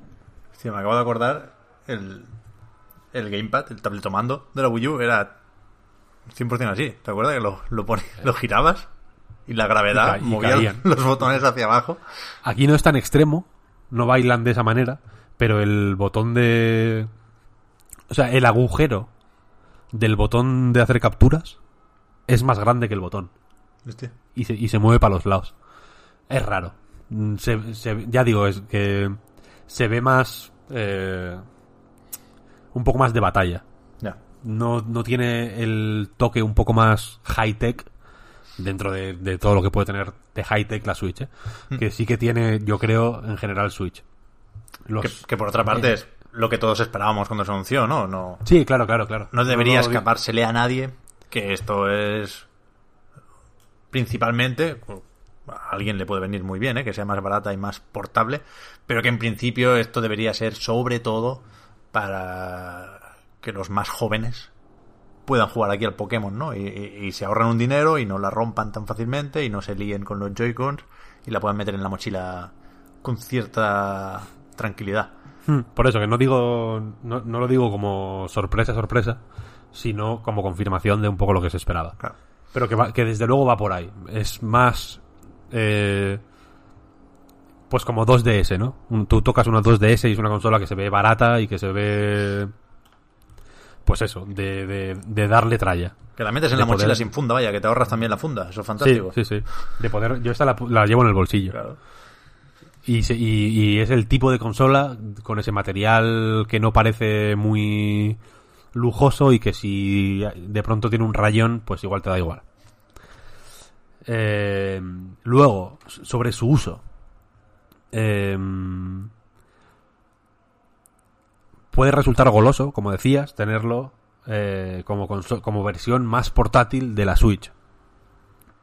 Y aquí hay una cuestión que vi que en Polygon habían escrito sobre ello y que ya habíamos, había estado hablando antes sobre este tema con con Bruno Toledano del Mundo y con Jorge Cano de Vandal. Eh, y eh, me estoy haciendo la señal de quitarme el sombrero eh, ante Jorge Cano porque me dio esta me dio esta este eh, trick que voy a explicar aquí eh, y que viene a ser un truquillo que hay que poner en práctica para compensar las estrecheces habituales de Nintendo en ese sentido, ¿no? Decía que puede no veo imposible, es una, extravagancia si quieres, o un lujo que, que te tienes que poder permitir, pero no veo imposible tener la Switch normal como consola doméstica, por muy portátil que sea, quiero decir, eh, la, la portabilidad te puede llegar del váter al sofá si quieres y ya está, y te puede compensar, y tenerla, una Lite para llevártela por ahí, a la calle, al metro, al bus, a los viajes, a lo que quieras, ¿no? La anti-Switch, tío. Es lo contrario del anuncio de- del perro y el aeropuerto y el avión. Sí, sí, total, total, desde luego. Pero tú pon que quieras hacer esto, porque es verdad que, o sea, te digo, el peso, eh, cuando, lo, cuando lo tienes en las manos, la balanza se empieza a decantar. Tú puedes estar todavía eh, anti-Switch Lite, pero notas dentro de tu, de tu cerebro la balanza moviéndose. Eh, porque, porque es gustosica, vaya. ¿Qué pasa? Que es un puto infierno, en realidad, utilizarla como consola secundaria. Porque a mí me gustó que cuan- el proceso de configuración inicial es pues eh, como el de Switch, así como muy friendly, muy simple, muy sencillo, muy al grano, agradable de hacer. Mm, Cada cada paso que das hacia adelante suena como una, una nota de piano progresivamente más aguda. Tin. Es como es, es guay, es un proceso bien. Eh, Nintendo sabe hacer ese tipo de cosas. Y me alegró mucho que cuando te pide que registres un usuario en la consola, eh, pues te pregunta si ya tienes, si tienes, eh, si, o sea, si quieres crear un usuario nuevo o iniciar sesión. Si le das a iniciar sesión, te pregunta si quieres eh, importar un usuario de otra consola, ya sea iniciando sesión en el en, en nintendo.com o en online o como demonios sea o transfiriéndolo por por magia infrarroja eh, y te pregunta y eso y eso me moló si quieres seguir utilizando ese usuario en, la otra consola no o sea quiero decir que Nintendo sabe que, que puede que ese uso puede puede existir. El de tener esta consola para una cosa Claro, y claro, la otra para otra. Sí, sí, sí. ¿Qué pasa? Que para que eso funcionara bien, yo creo, eh, la gestión de la biblioteca de tu usuario y sobre todo la gestión de las partidas guardadas en la nube debería ser infinitamente más ágil y no lo es para nada. La, el sentido común te, te haría pensar que si tienes una Switch normal y una Lite, la Switch normal debería ser la principal y la Lite la secundaria, ¿no? Sin duda, sí. ¿Qué pasa? Que en la consola secundaria, para acceder a los juegos, Uh, Internet. tienes que vali- validarlo por internet, claro. Entonces, si tú te descargas el Blasphemous, por ejemplo, en la Lite, que la tienes configurada como consola secundaria, y te piras, cuando intentes validarlo en el metro, probablemente no tengas internet, ¿no? Y no puedas acceder a ese, a ese juego. Entonces, el, el trick es con- poner la Lite como consola principal para que no te valide para que no sea necesario validar la- el- los juegos y la normal como secundaria, la que vayas a tener en casa, que se supone que vas a tener internet siempre, ¿no? ¿Qué pasa? Que las putas partidas guardadas en la nube no se no se sincronizan automáticamente, o sea, no tienes eh, en las dos máquinas siempre la partida más, más actualizada. Claro. Tienes que hacerlo a mano o arriesgarte. Creo que creo que lo tienen pensado. Creo que, que si detecta que tienes una partida eh, ya en la nube de otra máquina, no, no la sube sin tu permiso o algo así. Creo que, creo que no te hace la putada de, de, por ejemplo, sobreescribirte la partida en la nube eh, automáticamente. Pero sí que tienes que meterte en las opciones de guardado, en el guardado en la nube, eh, descargarte la partida, tal, no sé, no sé igual. Es un proceso relativamente farragoso porque, porque va bastante mal, sorprendentemente. Eh, y que desde luego hace que sea menos intuitivo este uso como consola secundaria de lo que de lo que a mí me habría gustado. Entiendo que no, que puede ser un uso que no se le dé en general, pero pero desde pero me ha, me ha alegrado ver que no soy el único que está pensando en este tema, porque porque creo porque ya digo que que la propia Nintendo me da la sensación de que de que lo quiere o sea, de de que lo contempla, ¿no? Claro. So- sobre todo esto se, se me ocurre decir tres cosas. Eh, la primera es que entiendo que no habrá mucha gente en esta situación, ¿no? Entiendo que, por ejemplo, tú no te hubieras comprado una Lite, Víctor, si no te la hubiesen cedido, o, o sí. No, no, no. Vale, vale. Que, por cierto, es amarilla, ¿no? Es amarilla, claro. claro. ¿Lo, lo- lo pudiste escoger o te tocó el amarillo? No, me, me preguntaron, me preguntaron. Qué detalle. Eh, que eso, que, que será un caso más o menos minoritario. Pero creo que a Nintendo le va bien. Porque si compartes. Bueno, hasta donde sé. No, no me he metido mucho en el tema de las cuentas secundarias en Switch. Pero hasta donde sé, solo puedes tener una principal y una secundaria. Quiero decir que si la compartes contigo mismo. Si tienes Switch y Switch, Lite, no la estás compartiendo con un amigo. Que se puede hacer el truquito, ¿no? De jugamos dos con un Sí. juego. Con lo cual ya le va bien a Nintendo esto. Por supuesto. Y lo último, yo que alguna vez he hecho esto, no me voy a esconder, de compartir el juego y de, por lo tanto, tener mi Switch como secundaria. Claro, eh, es que a mí me, puede la intuición en este caso y, yo me quedaría en, en- tu, papel, en tu situación, me quedaría con la Switch en el dock como principal y que le den por saco lo demás. Y, eso es lo que he hecho en, esas ocasiones, validaría los juegos compartiendo conexión con el móvil. Es lo que hay.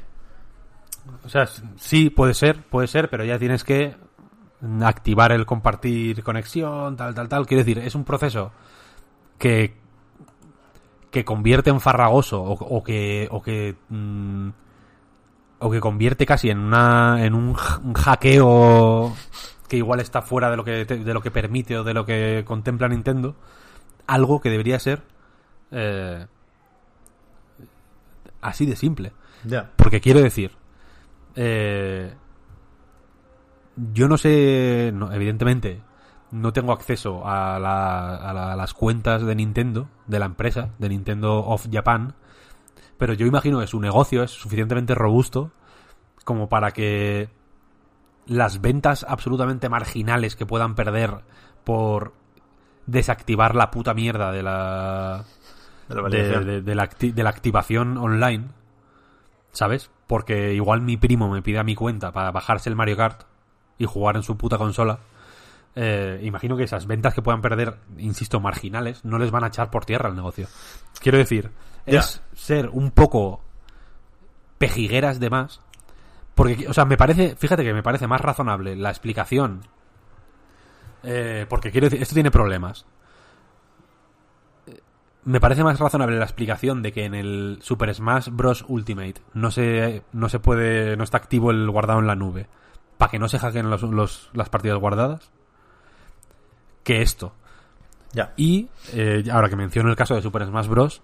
me- me- anda que no sería apetecible tener una Switch en casa como principal para jugar al Smash Bros. y llevarte y llevarte el, el- con tus partidas en la nube mm, perfectamente sincronizadas eh, la lite a la yo que sé a la universidad o, o- a donde cojones tengas que ir para seguir jugando allá el Smash Bros, ¿no? Pero no Sí. se puede porque no tiene guardado en la nube. Claro, yo, yo creo que es un escollo. Animal Crossing no va a tener guardado en la nube. Quiero decir, ¿En serio? ¿qué juego mejor para tener puto guardado en la nube y, y para llevártelo y tener, si hace falta, siete consolas que Animal Crossing? Y sin embargo, eh, por ciertas limitaciones, que ya digo que pueden tener sus explicaciones, mejores o peores o lo que sea, eh, que interfieran en este, en este uso que, insisto, está contemplado por Nintendo, eh, hace que sea po- pues poco apetecible. Y yo, evidentemente, yo no me compraría una Lite para tenerla como consola secundaria, pero te digo que si hubiera una Pro,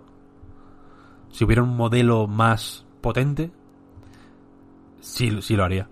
Bueno, ya, Y tendría la normal como, como consola secundaria. O sea, quiero decir, si no me hubieran cedido una, una Lite, igual no me la habría comprado como consola secundaria, pero no me cierro para nada a, a la posibilidad de tener eh, una consola secundaria. Una, una Switch concretamente secundaria, quiero decir. Ya, ya, es, es un poco más complejo de lo que debería, pero hab- hablabas tú de, de ventas marginales, Víctor. Yo creo que es más marginal lo de tener dos Switch que lo de compartir cuentas, ¿sabes? Que, que a Nintendo los números le empujan a hacer esto porque, porque es eso, incluso no lo había planteado, tiene sentido lo que dices de la Pro, pero aún así es una perversión de la idea original de la Switch, que es una idea Sí, fabulosa, que luego. es tener una Switch. Si sale la Pro, pues te compras la Pro y, te vendes la otra, o, la- o se la regalas a tu primo, si, quieres, si quería hace un momento jugar al Mario Kart, ¿no? Pero la gracia de la Switch es satisfacer todas las necesidades de una consola con un solo cacharro. Y si te tienes que llevar la Pro a la universidad, coño, pues vas con un poco de cuidado y te compras la funda. Ningún problema. Pero todo lo que sea tener dos Switch es pervertir la Switch. Sí, sí, eso, ahí estoy mil por ciento de acuerdo. Y, de nuevo, volviendo a las conclusiones que sacamos cuando se anunció Lite, porque creo que estábamos en disposición de sacar las conclusiones entonces, imagino que si no tuviera Switch, te compraría la normal antes que la Lite, ¿no? No lo sé, la verdad. ¿En O serio? sea, sí, seguramente sí. Con, con lo que sé ahora, ya. sí. Porque eh, antes, por ejemplo, jugaba casi siempre a la Switch en portátil. Porque me gusta mucho jugar en portátil. Pero últimamente juego mucho en la tele también, en realidad. O sea, a mí el uso, este uso híbrido de Switch al principio me daba un poco más igual. O no lo utilizaba tanto, o no me había acostumbrado a él, o como quieras llamarlo. Pero ahora sí que lo uso mucho, la verdad. Ahora sí que la uso mucho en la calle y mucho en casa en la tele. Antes la usaba a veces en la calle y en casa siempre en portátil. Pero ahora la uso mucho en la tele también. Entonces, entonces ahora mismo sí que me renta a título personal eh, es esa característica concreta. Que no me renta, por ejemplo, los Joy-Con. Me la pelan. Uso el mando Pro. Yo jamás saco los Joy-Con ni, ni los utilizo como mandos eh, independientes para jugar al Mario Kart a pantalla partida. Eso lo, he hecho, lo hice dos veces cuando, cuando salió la Switch. No, a- ahora nunca lo he usado. Uso siempre el mando Pro.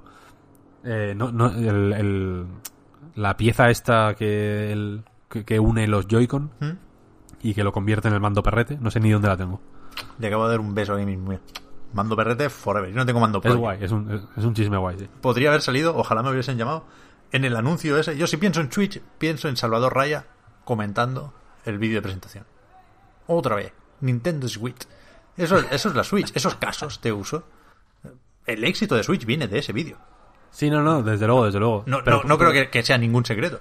Y por lo tanto, alejarse de eso me parece peligroso. Por supuesto entiendo por qué lo hace Nintendo y por supuesto hay gente para quien la Lite es ideal. ¿eh? Hemos hablado de los niños. ¿eh? Es que nadie piensa en los niños. Sí, Nintendo piensa en los niños. Guay. Por eso, entre otras muchas cosas, nos gusta Nintendo. Pero, para mí, la Switch canónica es la del CLEC y, yo me esfuerzo o sea, no me cuesta porque me gusta, pero me esfuerzo a darle ese uso. Y justo ahora no, porque ten- tengo el Joy-Con derecho cascado y estoy atado a lo portátil, ¿no? Pero yo estoy todo el día metiendo y sacando los Joy-Cons. Me gusta mucho, me gusta mucho. Yo, yo no, yo nunca lo hago. Antes lo hacía más, ahora ya ahora no lo hago nunca porque no lo necesito. Pero la cuestión es que lo que te, lo que te quería decir es que. O sea, yo, yo eh, creo que la, la clave de. Una de las claves de- del concepto Switch. Ya no voy a decir de su éxito o de su no éxito, eso me da igual, vaya, del concepto, de que, del que el concepto Switch sea interesante. No es que tenga 10 usos y, y puedas o necesariamente le saques partido a esos 10 usos, sino que tiene 10 usos y aunque tú solo le saques partido a uno, Mm. eh, la máquina es atractiva para, para un público amplio porque tiene otros nueve usos que aunque a ti te la, te la bufen completamente, eh, pues hay mucha peña que no. Por Está claro, ejemplo, está claro. eh, esto, esto creo que lo dijo el amigo Miguel Murat, un desarrollador, Creo que lo dijo en algún sitio, no, acuerdo, ah, en los comentarios de un podcast o algo, no me acuerdo. Eh, que él hace muchos años y no tiene televisión, por ejemplo. Y, y, y- y decía que él juega mucho en Switch. Y para él es que el- el- el- la naturaleza híbrida de Switch es que ni siquiera eh, la contempla, ¿no? No es algo que diga, ah, bueno, esto mola porque lo puedo usar en la tele o, lo- o la- me la puedo llevar a la calle. No, no, no, es que no. Él no tiene tele. Le suda los huevos la tele. No, el dock probablemente lo tenga en la caja. Quiero decir que, que, la, que el hecho de que haya muchas posibilidades, o, que, o de que tenga más posibilidades que una Xbox One, por ejemplo, o una Play 4, eh, no, no implica que las tengas que aprovechar todas, ¿no? Claro. su atractivo no es mayor porque puedas usarla de muchas maneras, sino simplemente porque las, las tiene y ya está. Es un es, es una, es una cosa que, que- puede parecer más o menos tonta, pero es así. Y es cierto que las Lite pervierte un poco esa idea, porque tiene un uso y ya. Eh, pero como, como chisme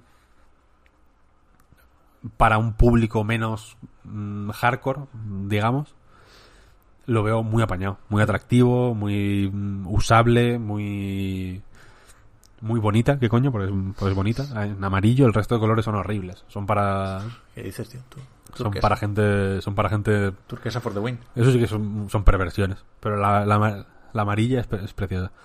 El otro día leí en un tweet, no sé, de, de Benji o uno de estos, que, que por lo menos en Estados Unidos el, el stock que había mandado Nintendo a las tiendas era sobre todo de, de la gris. Que me sorprendió, que se va a comprar la, la gris, tío. Ya, ya ves. Qué aburrido, ¿no? Comprarse la gris. Sí, sí. Pero eso que para mí, para mí personalmente sería evidentemente más atractiva una eh, pues una versión pro. Entiendo que no que o sea, entiendo que sacar una versión pro eh, o, o más potente, como quieras llamarlo, abre una serie de polémicas y de problemas totalmente nuevas.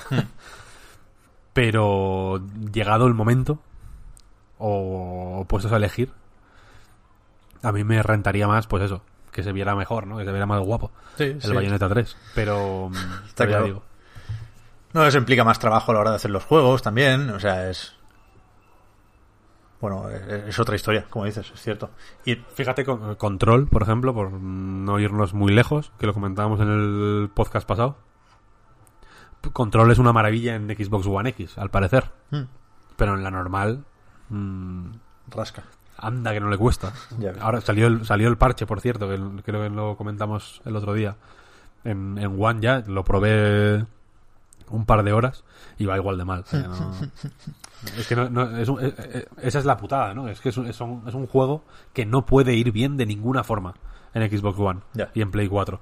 Jamás va a ir bien. Lo- eh, es que Hay que hacer otro para que, ahí. para que fuera bien, claro, deberían hacer otro juego Claro. distinto. Este juego no va, no puede ir bien. Entonces, eh, entiendo que, que eso, que las estas versiones pro de las consolas, si las si las aprovechas de verdad, básicamente jodes a los que no las tienen, porque no, porque es que no se puede hacer el mismo juego en, en dos consolas y que, y que se vean diferencias realmente significativas sin dejar atrás a los, a los que tienen la versión básica. Bueno, a ver, eh, para terminar con esto, por lo menos por mi parte, eh, que, creo que aquí lo importante, lo que nos interesa a todos, tengamos la Switch que tengamos, es el Zelda, pero eh, es justo también reconocer que al principio he sido un poco tendencioso eh, con lo de a Nintendo se la suda la vibración, porque es verdad que me ha sorprendido un montón que este juego no la tenga, pero eh, sería injusto o directamente incorrecto decir que por haber lanzado la Lite, Nintendo se va a olvidar de- de los Joy-Cons en general, ¿no? Porque ahí tenemos el Ring Fit Adventure, por ejemplo, que no, que no va en la Lite, que no la tiene en cuenta para nada, ¿no? Que es, que es para, para Joy-Cons. ¿Tú vas a hacer eh, pilates, Pep? ¿Vas a hacer yoga? ¿Vas a hacer... esa- ¿Vas a meterte en esta aventura? No, no, no sé cuántos me vais a creer, pero a lo mejor sí. O sea, no, no lo tengo Ay, decidido, ay, ¿eh? Pero desde luego no me importaría. No lo descarto. Bueno, No. antes de, antes, antes de que sigamos alimentando esa imagen de ti sudando y haciendo pilates, Si quieres hablamos del Zelda. Dale, poquito. dale, dale, por favor, porque, bueno, más por ti que por mí, ¿eh? que es que vamos pilladísimos de tiempo. Y, y- no, y que aparte. Yo me tú sudas mucho, esto no sé si la gente lo sabe. Sí, sí, sí, sí que sí que lo sabes, sí. Y. Y yo y creo que, solo de pensar en hacer es- ese ejercicio ya estás sudando, posiblemente. Entonces es, de- es un espectáculo que, bueno. ah, podríamos hacerlo en Twitch, ¿no? Alguna vez, quedar para hacer el, el, Ring Fit. Pero bueno, mm, metiéndonos ya en el Zelda, que es el lanzamiento de, de esta semana de Switch, de este mes. Eh, es, como sabemos, el remake del de Legend of Zelda Link's Awakening de Game Boy de 1993. Eh, que es un juego eh, que en su momento fue revolucionario por error prácticamente, ¿no? Porque evidentemente ante el ante el éxito de A Link to the Past que había salido el año anterior eh, y la posibilidad de lanzar un Zelda en Game Boy como estaban haciendo ya Nintendo con todas sus eh, series, ¿no? Con Metroid, con eh, Super Mario, etcétera. Eh, se encontraron ante la la, la, problemática de cómo llevar un juego como Zelda, ¿no? Que es un juego que es que se beneficia mucho de los espacios amplios, de los mapas grandes, de las mazmorras complejas, etcétera, etcétera, a una consola como Game Boy que tenía dos colores, dos colores que no se veían particularmente bien, la verdad, que tenía una resolución mínima, que tenía unas capacidades técnicas muy limitadas. eh, y curiosamente, de estas limitaciones salió un Zelda que hizo una serie de cosas que luego se quedaron ya para siempre. O sea, yo creo que en cierto modo este Zelda es más influyente incluso que la Link to the Past.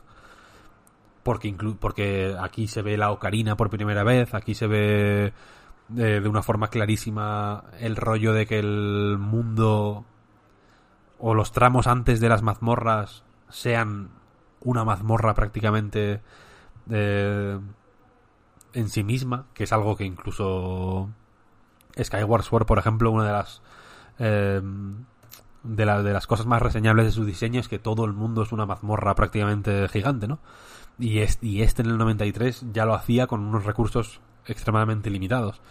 Por estos recursos extremadamente limitados y por eh, y porque casi da la sensación de que Nintendo no sabía, el, el equipo de, de Nintendo eh, dirigido por Takashi Tezuka, director también de Yoshi's Island, por cierto, eh, da la sensación casi de que no sabían si el juego iba a acabar saliendo o si iban a, a poder hacerlo en realidad. Eh, y en alguna entrevista hablan de, de que el principio del desarrollo sobre todo fue una cosa un poco freestyle prácticamente y que por eso sale Kirby, por ejemplo, en el juego, o por eso hay dos personajes que son claros guiños a Mario y a Luigi, por eso hay Goombas, por eso hay un montón de cosas, hay, hay partes en 2D, o sea, en, el scroll lateral, eh, aparte de las top-down, digamos, eh, hay una serie de experimentaciones y de cosas raras que, que casi parecen venir de, de, esa de ese no saber hacia dónde están yendo realmente, ¿no? En, en una entrevista con en, en Iwata Asks, eh, Tezuka dice que, que el que les daba la sensación de que estaban haciendo una parodia de Zelda, en realidad. Sí, sí, sí.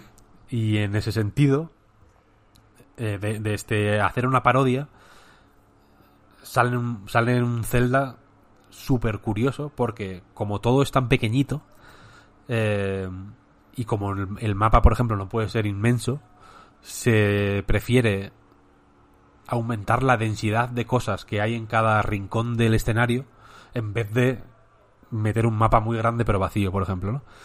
Y, y la cosa es que todo esto va de eh, la isla Colint, que es un, un escenario al que Link llega después de que el barco en el que va navegando los mares, por un motivo que nadie, que ni se explica ni, ni importa en realidad, eh, pues eh, es víctima de una tormenta terrible, ¿no? El Link aparece en la playa eh, y le rescata Marin, una chica sospechosamente parecida a Zelda y que de hecho el juego empieza con, con ella diciendo como Zelda, no, yo no soy Zelda, yo me llamo Marin, tal, no, porque el Link, digamos que despierta después de ser rescatado por ella y se ve en, en, en una aldea, en una isla eh, coronada por un huevo que está en lo alto de una montaña, que es el huevo del pez del viento, eh, y el objetivo principal, desde casi el principio, te lo da el, el un búho, como en Ocarina of Time, es eh, buscar los instrumentos del pez del viento para cuando los tengas todos, eh, tocar una canción y despertarlo. Para liberar a este mundo de, de, de los monstruos que lo, que lo amenazan y tal y cual. Evidentemente cada instrumento está en una mazmorra y la cuestión es que para eh, acceder a cada mazmorra, como, eh, como ocurre en todos los Zelda, pues tienes que ir explorando el, overworld, accediendo a zonas nuevas gracias a los objetos que vas encontrando en las mazmorras, ¿no? O que te dan otros personajes, en plan eh, una pluma que te permite saltar, el gancho que te permite eh, clavarte en troncos o en o en cofres, por ejemplo, y desplazarte por el aire para atravesar eh, huecos que no puedes atravesar con el salto únicamente. Eh, en fin, bombas, flechas, los objetos habituales de Zelda, ¿no? Y, y la cuestión es eso, que es un juego más o menos compacto, porque no es muy grande en realidad, de, de punta a punta del mapa, siguiendo la... No hay, no hay ningún camino recto, pero bueno, siguiendo el camino menos enrevesado, yo creo que se puede atravesar en un minuto igual. O sea, es, es, relativamente pequeñito el mapa. Lo único que tiene una cantidad de cosas brutal. Tiene mil. Eh, tiene mil cuevas secretas a las que accedes eh, con bombas. Tiene. Tiene una cueva. O sea, fija, la, la, la, densidad de secretos. Se. Yo creo que, la, el ejemplo más eh, paradigmático de esto es que hay una cueva escondida a la que llegas y que está vacía y que solo su contenido, el contenido de la cueva, solo se descubre cuando haces mil eh, intercambios de objetos con mil eh, personajes del no, no son mil, en realidad son como diez en realidad. Pero bueno, es una secuencia de intercambios que, que, que tienes que es como un rompecabezas o un acertijo que tienes que ir dándole tal objeto a no sé quién y no sé cuál te pide algo y otro lo tiene y tienes que descubrir cómo conseguir que ese tal te dé ese objeto, ta, ta, ta. Luego, para colmo, hay un, hay un objeto que es una pala, que sirve para cavar en el suelo, evidentemente, eh, y hay una serie de conchas de mar escondidas en el suelo, en, no en puntos aleatorios, sino en lugares, en plan, eh, en los que hay X eh, florecillas y en el centro de esas florecillas hay un hueco sin, sin nada, ¿no? Que es tierra nada más. Y ahí, por ejemplo, te da una pista de que puede haber algo escondido, ¿no? Hay un, es un juego muy denso de, de movidas. Y Link's Awakening, el de Switch, que se llama Link's Awakening igual, ni remake, ni remaster, ni hostias. Eh, es la, un, una reconstrucción en 3D de ese juego. Eh, respetuosa hasta el hasta la náusea con muchos con la mayoría de detalles porque ya digo que incluso las florecillas la, la posición de las florecillas que parecen un poco atrezo al azar eh, se acaban descubriendo como imprescindibles cuando tienes los ítems eh, correspondientes. Entonces aquí cada flor está puesta en el sitio donde estaba en el original y cada grieta en la pared está eh, donde estaba en el original. Y la, los pocos cambios que hay son, por ejemplo, que se han añadido puntos de, de, teletransporte adicionales, hay más conchas escondidas, entonces hay algunos sitios donde aquí hay conchas que en, que en el original no había nada. Eh, pero en general, el, las dimensiones del juego, la escala, el tamaño del mapa, el tamaño de las mazmorras, el diseño de las mazmorras, todo es idéntico.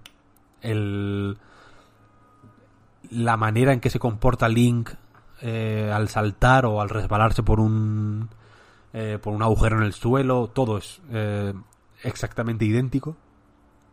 Lo único que se han aparte de cambiar los gráficos, que ahora hablaremos de ello, se han añadido una serie de mejoras de quality of life, digamos, que hacen que que, que serían que tenían que estar, quiero decir, que sería estúpido que no estuvieran. Game Boy tenía dos botones nada más. Entonces, en el A y en el B, al principio, porque no tenías más objetos, tenías equipados siempre la espada y el escudo. Entonces, si querías usar las bombas, tenías que equipar las bombas en el A o el B, desequipando así el escudo o la espada. Y esto en un juego donde hay, pues, yo qué sé, 10 ítems, todos útiles, en, y, muchos útiles en la misma habitación incluso, eh, pues era un poco engorroso, ¿no? Tener que ir cambiando de ítem para la- el salto, por ejemplo, que se hacía con la pluma. Hay, hay que equipar la pluma para saltar únicamente. O hay que equipar las botas Pegaso para correr. Eh, aquí, en esta revisión, eh, la espada y el escudo tienen su botón propio. Las botas Pegaso tienen su escudo, su, em, su botón propio. Entonces, el X y el Y sirven para equipar pues otra serie de objetos, en plan el gancho, las bombas, la pluma para saltar, es así que tiene que ser equipada.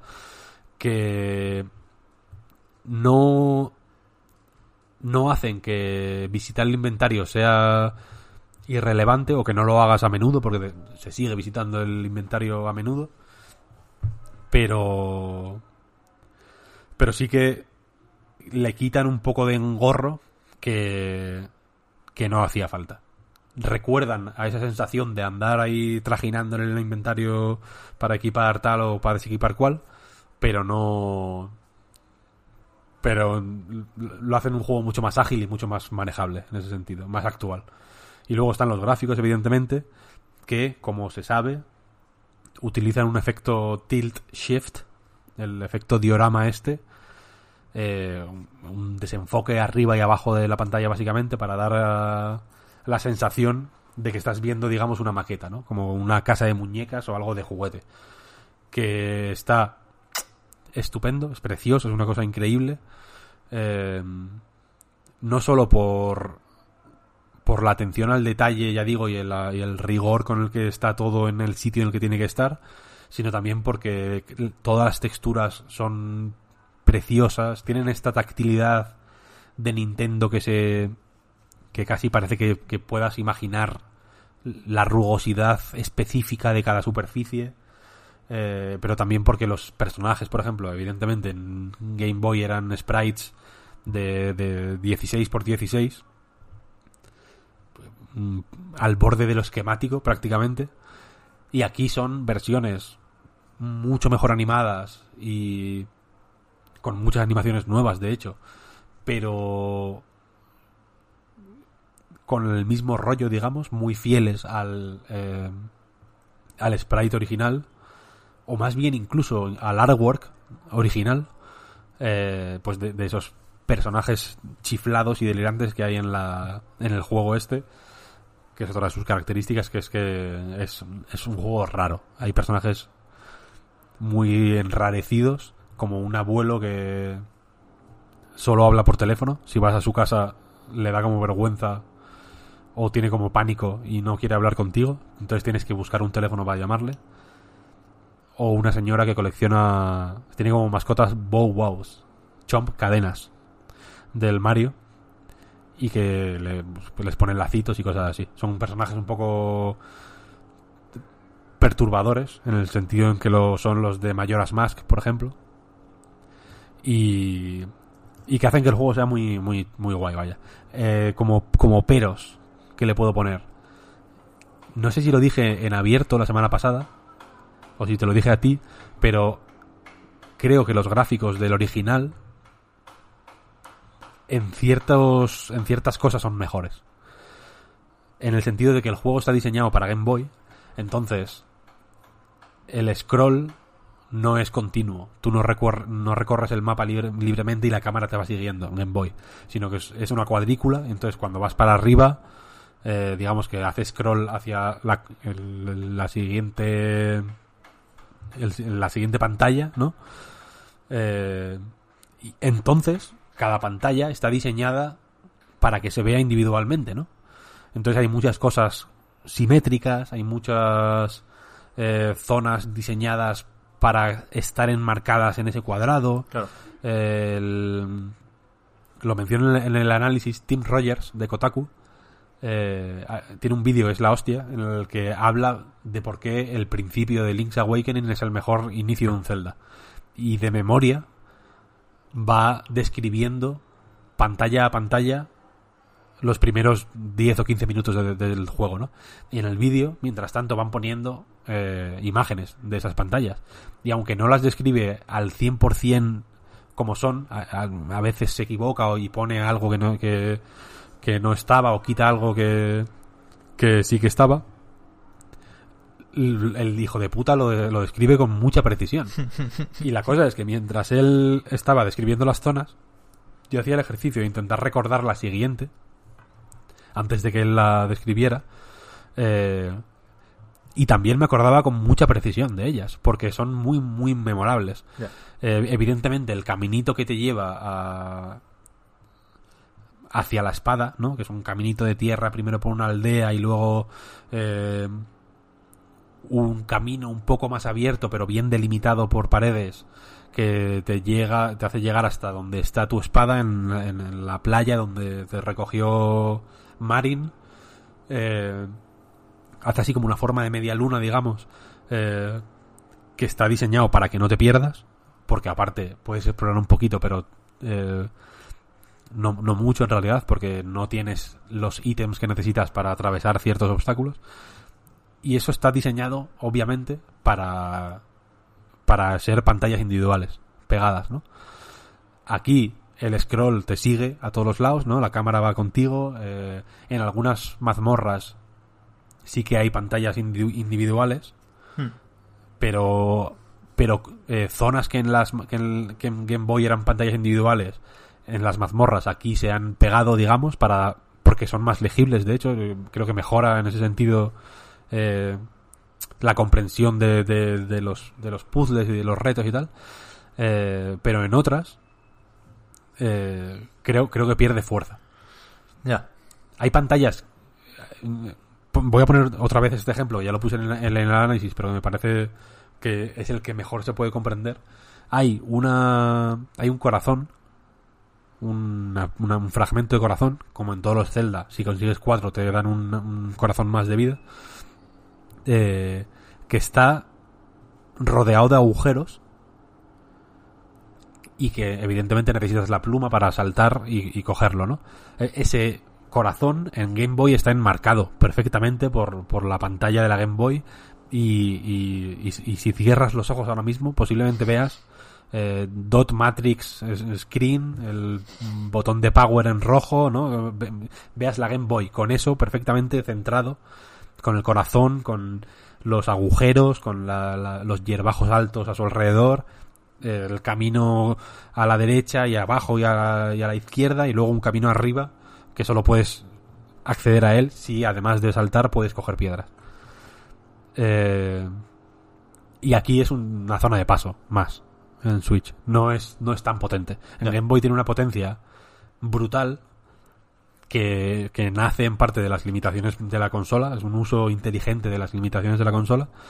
Y aquí es otra zona muy bonita, pero pero que tiene otro rollo. O sea, yo creo que este remake es, es, es muy muy consciente de que no puede hacer lo mismo que el de Game Boy. Eso iba a decir. Y por eso y por eso el rollo diorama no, no era necesario, ¿no? Porque no es un el juego no va de que estás en una casa de muñecas, ¿no? O en una maqueta, en realidad. No voy a decir de qué va, pero no va de eso. Mm. Eh, y sin embargo, el rollo casa de muñecas, evidentemente, despierta una serie de resortes que apelan igual a. Ay, perdón. que apelan igual a, a la nostalgia, ¿no? O a, o a la niñez, o a. Que, que este juego, evidente, claramente, no puede borrar al anterior, ¿no? Hace referencia a otro juego que había antes. Claro. Y el juego que había antes es así de raro y así de perturbador y así de, de, de chiflao también porque está en una consola que solo puede eh, lanzar imágenes incompletas prácticamente, ¿no? No, no, no puede haber un dibujo muy bien hecho en Link's Awakening, sino que todos son dibujos eh, súper esquemáticos, ¿no? Hechos con píxeles muy gordos, eh, la música es muy específica, no, no, no puede ser una música orquestal y, brutal eh, como, es, como es en otros Zelda. Los textos incluso, ¿no? Las cajas de texto son... Para que sean legibles los textos tienen que ser el texto, la letra grande, ¿no? Entonces los diálogos son todos cortos, son todos brevísimos, son todos... eh, y es un nido, evidentemente, a que la traducción no es... es de su época, evidentemente. Tiene un rollo que no es English, como este, este inglés roto japonés. Pero tampoco es Shakespeare, desde luego, sino son frases medio enigmáticas y medio... Yo creo que no porque quisieran ser enigmáticas originalmente, sino porque simplemente son tan breves y tan sucintas, porque no podían ser de otra forma, que, que le dan un ambiente al juego rarísimo. Y por ejemplo, y hablando de la banda sonora precisamente, aunque aquí hay eh, la banda sonora de, este juego, por cierto, es la mejor música que yo he escuchado en, en todo este año. Este año he ido a ver una ópera de Verdi al Teatro Real y esta banda sonora es mejor. Os lo digo. O sea, es, es, perfecta. Porque tiene sus violines, ¿no? Y sus, y sus mm, flautas traveseras y sus... eh, y sus trombones y sus cosas. Eh, pero, pero respeta mucho en muchas canciones el rollo más o menos eh, eh, de perfil bajo que tiene la música de Game Boy, que es lo que, que- que es como, como puede ser, Ya. no más. ¿no? Y aquí hay mucho. Se usa chiptune eh, con frecuencia, de hecho, en la banda sonora, mezclado con. Pues eso, con, con flautas y con flautines y con, y con guitarras y con tambores, ¿no? Es una cosa muy guay. Pero el chiptune nunca se usa como eh, para crear melodías enteras, sino que es simplemente como para hacer eh, arreglitos, nada más que, que molan mucho, remiten mucho al original, quedan fenomenal. Es una banda sonora perfecta como tantas de Nintendo en realidad, ¿no? Que en realidad otro- yo creo que hace Nintendo, fíjate lo que te voy a decir, mejores bandas sonoras que juegos. Joder. Porque Sí. la de Splatoon 2, por ejemplo, es una, una cosa de otro de otro planeta. Sí, sí. y la de Mario Kart lo hemos 8 hablado es, veces, increíble. Sí, sí, que no, que no es por desmerecer los juegos, es para No, destacar claro, la banda claro. sonora. está claro. Yo lo que quiero decir es que la banda sonora de este juego es, es brutal, ¿no? Sí, sí, sí, sí. Y que, y, y- y que quiero decir que como remake me, me da la sensación de que es muy consciente de que hay otro juego y de que no tiene que reemplazarlo, como igual sí que puede hacer eh, Crash Bandicoot Insane Trilogy, ¿no? Que es, que es el mismo juego eh, de, una, de una manera estricta. Puede reescribir perfectamente el original porque no, porque no pasaría nada, se pierden unos gráficos eh, que pueden ser más o menos encantadores o puedes tener más o menos nostalgia, pero es exactamente igual. Pero este tiene otro rollo, tiene otro tono eh, similar, pero que claramente no quiere ser el, el mismo. Quiere motivar o, o- o crear las mismas sensaciones, pero desde, desde otro lado. Está claro. Es un remake eh, muy curioso, muy curioso, porque no, porque no es, eh, no altera el juego, es el mismo juego, no es un Zelda como a Link Between, Between Worlds, por ejemplo, que es eh, muy diferente a este, sino que es el de Game Boy, pero rehecho eh, de tal forma que es que que atacando la situación desde, desde otro ángulo eh, se consigan resultados similares. Sí, sí. Y es, es muy curioso, a mí me ha, me ha gustado mucho, la verdad. Yo que no, que no he jugado al de Game Boy, no, no jugué. Ni en su momento, ni más recientemente. No, no, no tengo ninguna referencia. Co- Conozco cosas del juego, evidentemente, que he leído por ahí, ¿no? Pero, pero no. La nostalgia no entra en juego a la hora de poner este cartucho en mi Switch dentro de un ratito. Y aún así, puede que sea el juego de este año que pillo con más ganas, ¿eh? Junto a Sekiro y Devil May Cry. eh, no sé, eh, tiene un magnetismo este juego, entiendo que sobre todo por lo visual, que me parece arrebatador, que, que voy loco, tío. Tengo muchísimas ganas de probarlo. Y sobre lo que decías de- de- del remake y de lo que significa rehacer un juego y decidir si convives con él o lo sobrescribes o cuál es la relación que entablas con ese juego. ¿no?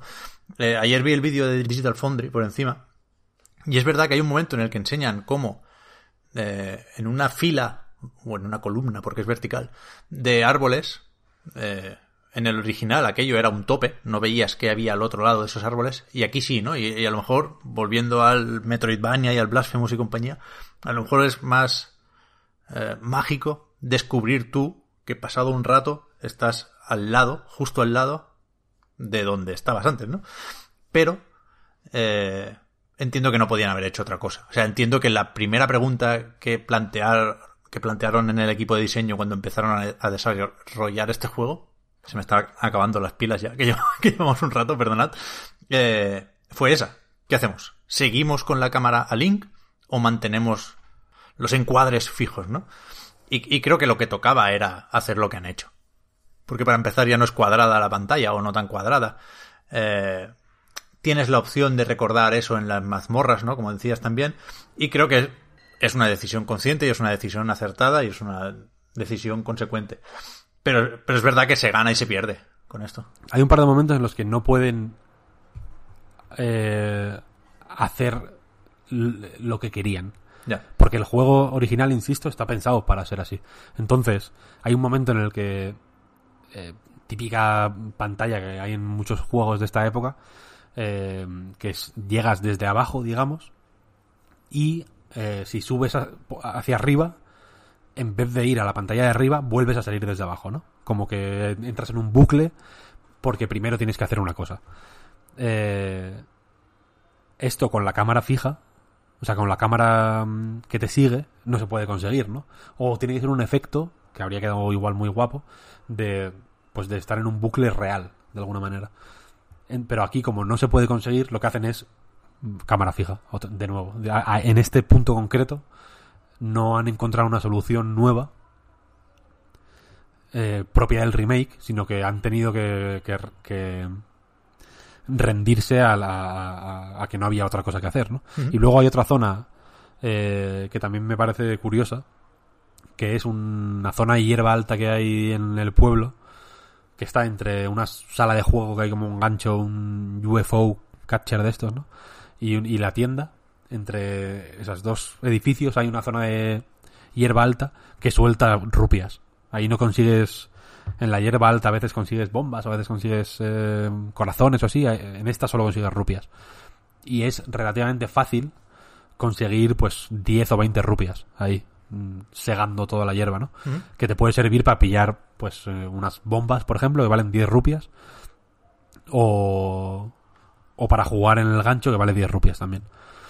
Eh, y esta zona, en el de Game Boy, hay, hay, hay una cosa escondida secreta, pero claramente está hecha para que si te quedas sin pasta y necesitas bombas o flechas, no tengas que ir a farmear a tomar por el culo y luego volver a la ciudad, ¿no? Para que, te- para que tengas a una pantalla de distancia un pequeño punto de farmeo, no te vas a farmear 20.000 rupias ahí, aunque se puede técnicamente, pero para farmear eso, 15, 20 te vale para un apuro, ¿no? Entonces aquí en este eh, funciona igual, ¿no? Solo te dan rupias y puedes conseguir 15, 20, 25 rupias fácilmente eh, si las necesitas. Pero para mantener la utilidad, eh, cuando bajas hacia abajo, digamos, cuando pierdes, cuando salen de la cámara las eh, hierbas altas, reaparecen.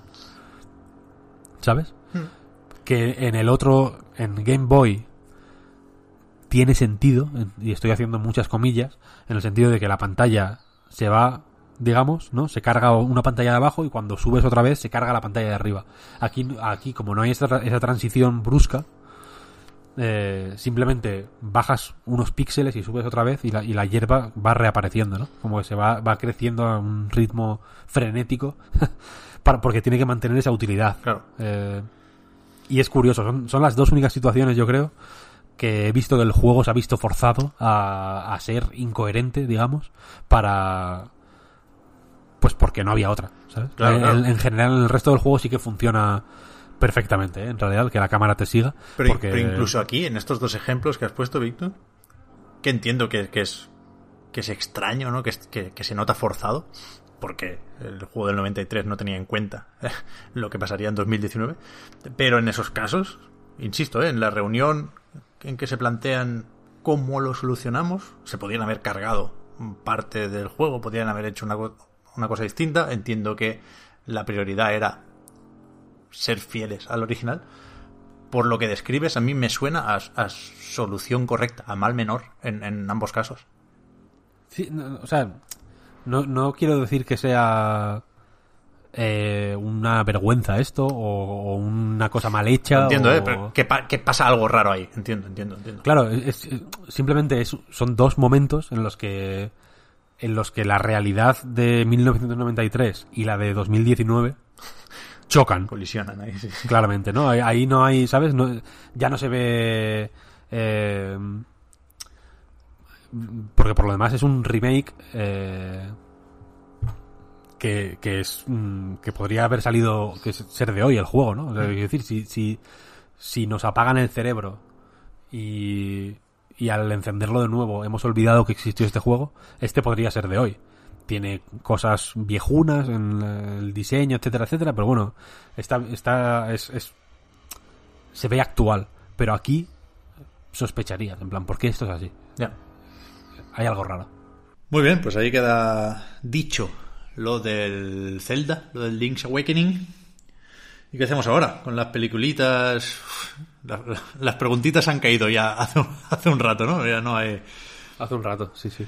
Y las peliculitas que. Parece, tengo la sensación de que llevamos desde las 9 de la mañana grabando. Ya. Yo, es como, Como si me hubiera hubiera. pasado mucho tiempo. Como si me hubiera transportado a otro sitio y todo. Como si fuera de noche ya, ¿no? Sí, sí, sí, sí, sí. sí. Sí, sí, sí. Parece que va a llover. en fin. Sí, expliquémoslo. Es de noche ahora mismo porque hemos eh, em- nos hemos teletransportado al futuro de segundo en segundo eh, hasta ahora. Entonces eh, el tiempo apremia. Coño, ya que hemos eh, contado lo que ha pasado aquí, vamos a actualizar lo del State of Play y el de Last of Us Parte 2, que ha puesto Naughty Dog Como ya que estamos. en Instagram una maripa. ¿Lo has visto? Sí, sí, sí. Eh, y, en, y en Twitter. Claro, que está efectivamente ese State of Play parece que es sobre The Last of Us Parte 2, que lo veremos la semana que viene. Ya sabíamos lo de la preview, así que no había muchas dudas, pero ahora menos todavía. Esto es la hostia, ¿no? El, eh, eh, al- lo que rumoreamos al principio del, del podcast, que se confirme al final. ¿Ya? Está bien, está bien. Buen formato. Está bien, está bien. Os voy a recordar, por si no lo sabéis, que tanto el podcast Reload como anightgames.com son proyectos que se mantienen gracias a vuestras generosas aportaciones en patreon.com barra anightreload y que eh, los, los patrons tenéis ahora un ratito más de podcast en la prórroga. Tenéis también, todavía no, pero en este rato otra de las cosas que ha pasado es que he grabado una pildorita título provisional con Albert García sobre el Tokyo Game Show, que va a ser fácil de editar y que estará prontito también en Patreon. Así que, que echadle un ojo si os interesa el asunto, porque, porque aquí no se para. Muchísimas gracias a todos por el apoyo. Gracias también a los que nos seguís y nos ayudáis a mejorar semana a semana. Y gracias a Víctor por, por este podcast de, Ah, de un día entero. Efectivamente, a ti, Pep. Ah, eh, actualización de ultimísima hora. Eh, ya he jugado a Sayonara Wild Hearts, de hecho, en este rato. y y es, es fantástico. Mola, es lo que, todo lo que has dicho. Sí, sí. Que juego en Switch, además. Yes, yes, yes. Va bien. Va bien, va perfectamente. a tope. Buenas noticias para terminar y hasta la próxima. Chao, chao. Hasta luego, chao, chao. When someone treats you like a dumb one, you lead me on and then you hold me back.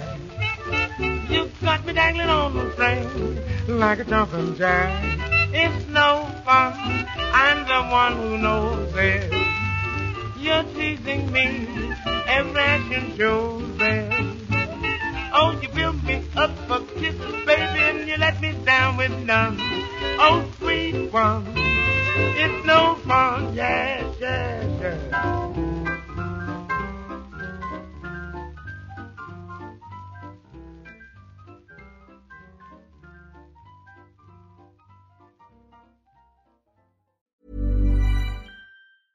Hi, I'm Daniel, founder of Pretty Litter. Did you know cats tend to hide symptoms of sickness and pain? I learned this the hard way after losing my cat, Gingy. So I created Pretty Litter, a health monitoring litter that helps detect early signs of illness by changing colors, saving you money and potentially your cat's life. Pretty Litter is veterinarian developed, and it's the easiest way to keep tabs on your fur baby's health right at home. Go to prettylitter.com and use code ACAST for 20% off your first order and a free cat toy. Terms and conditions apply. See site for details.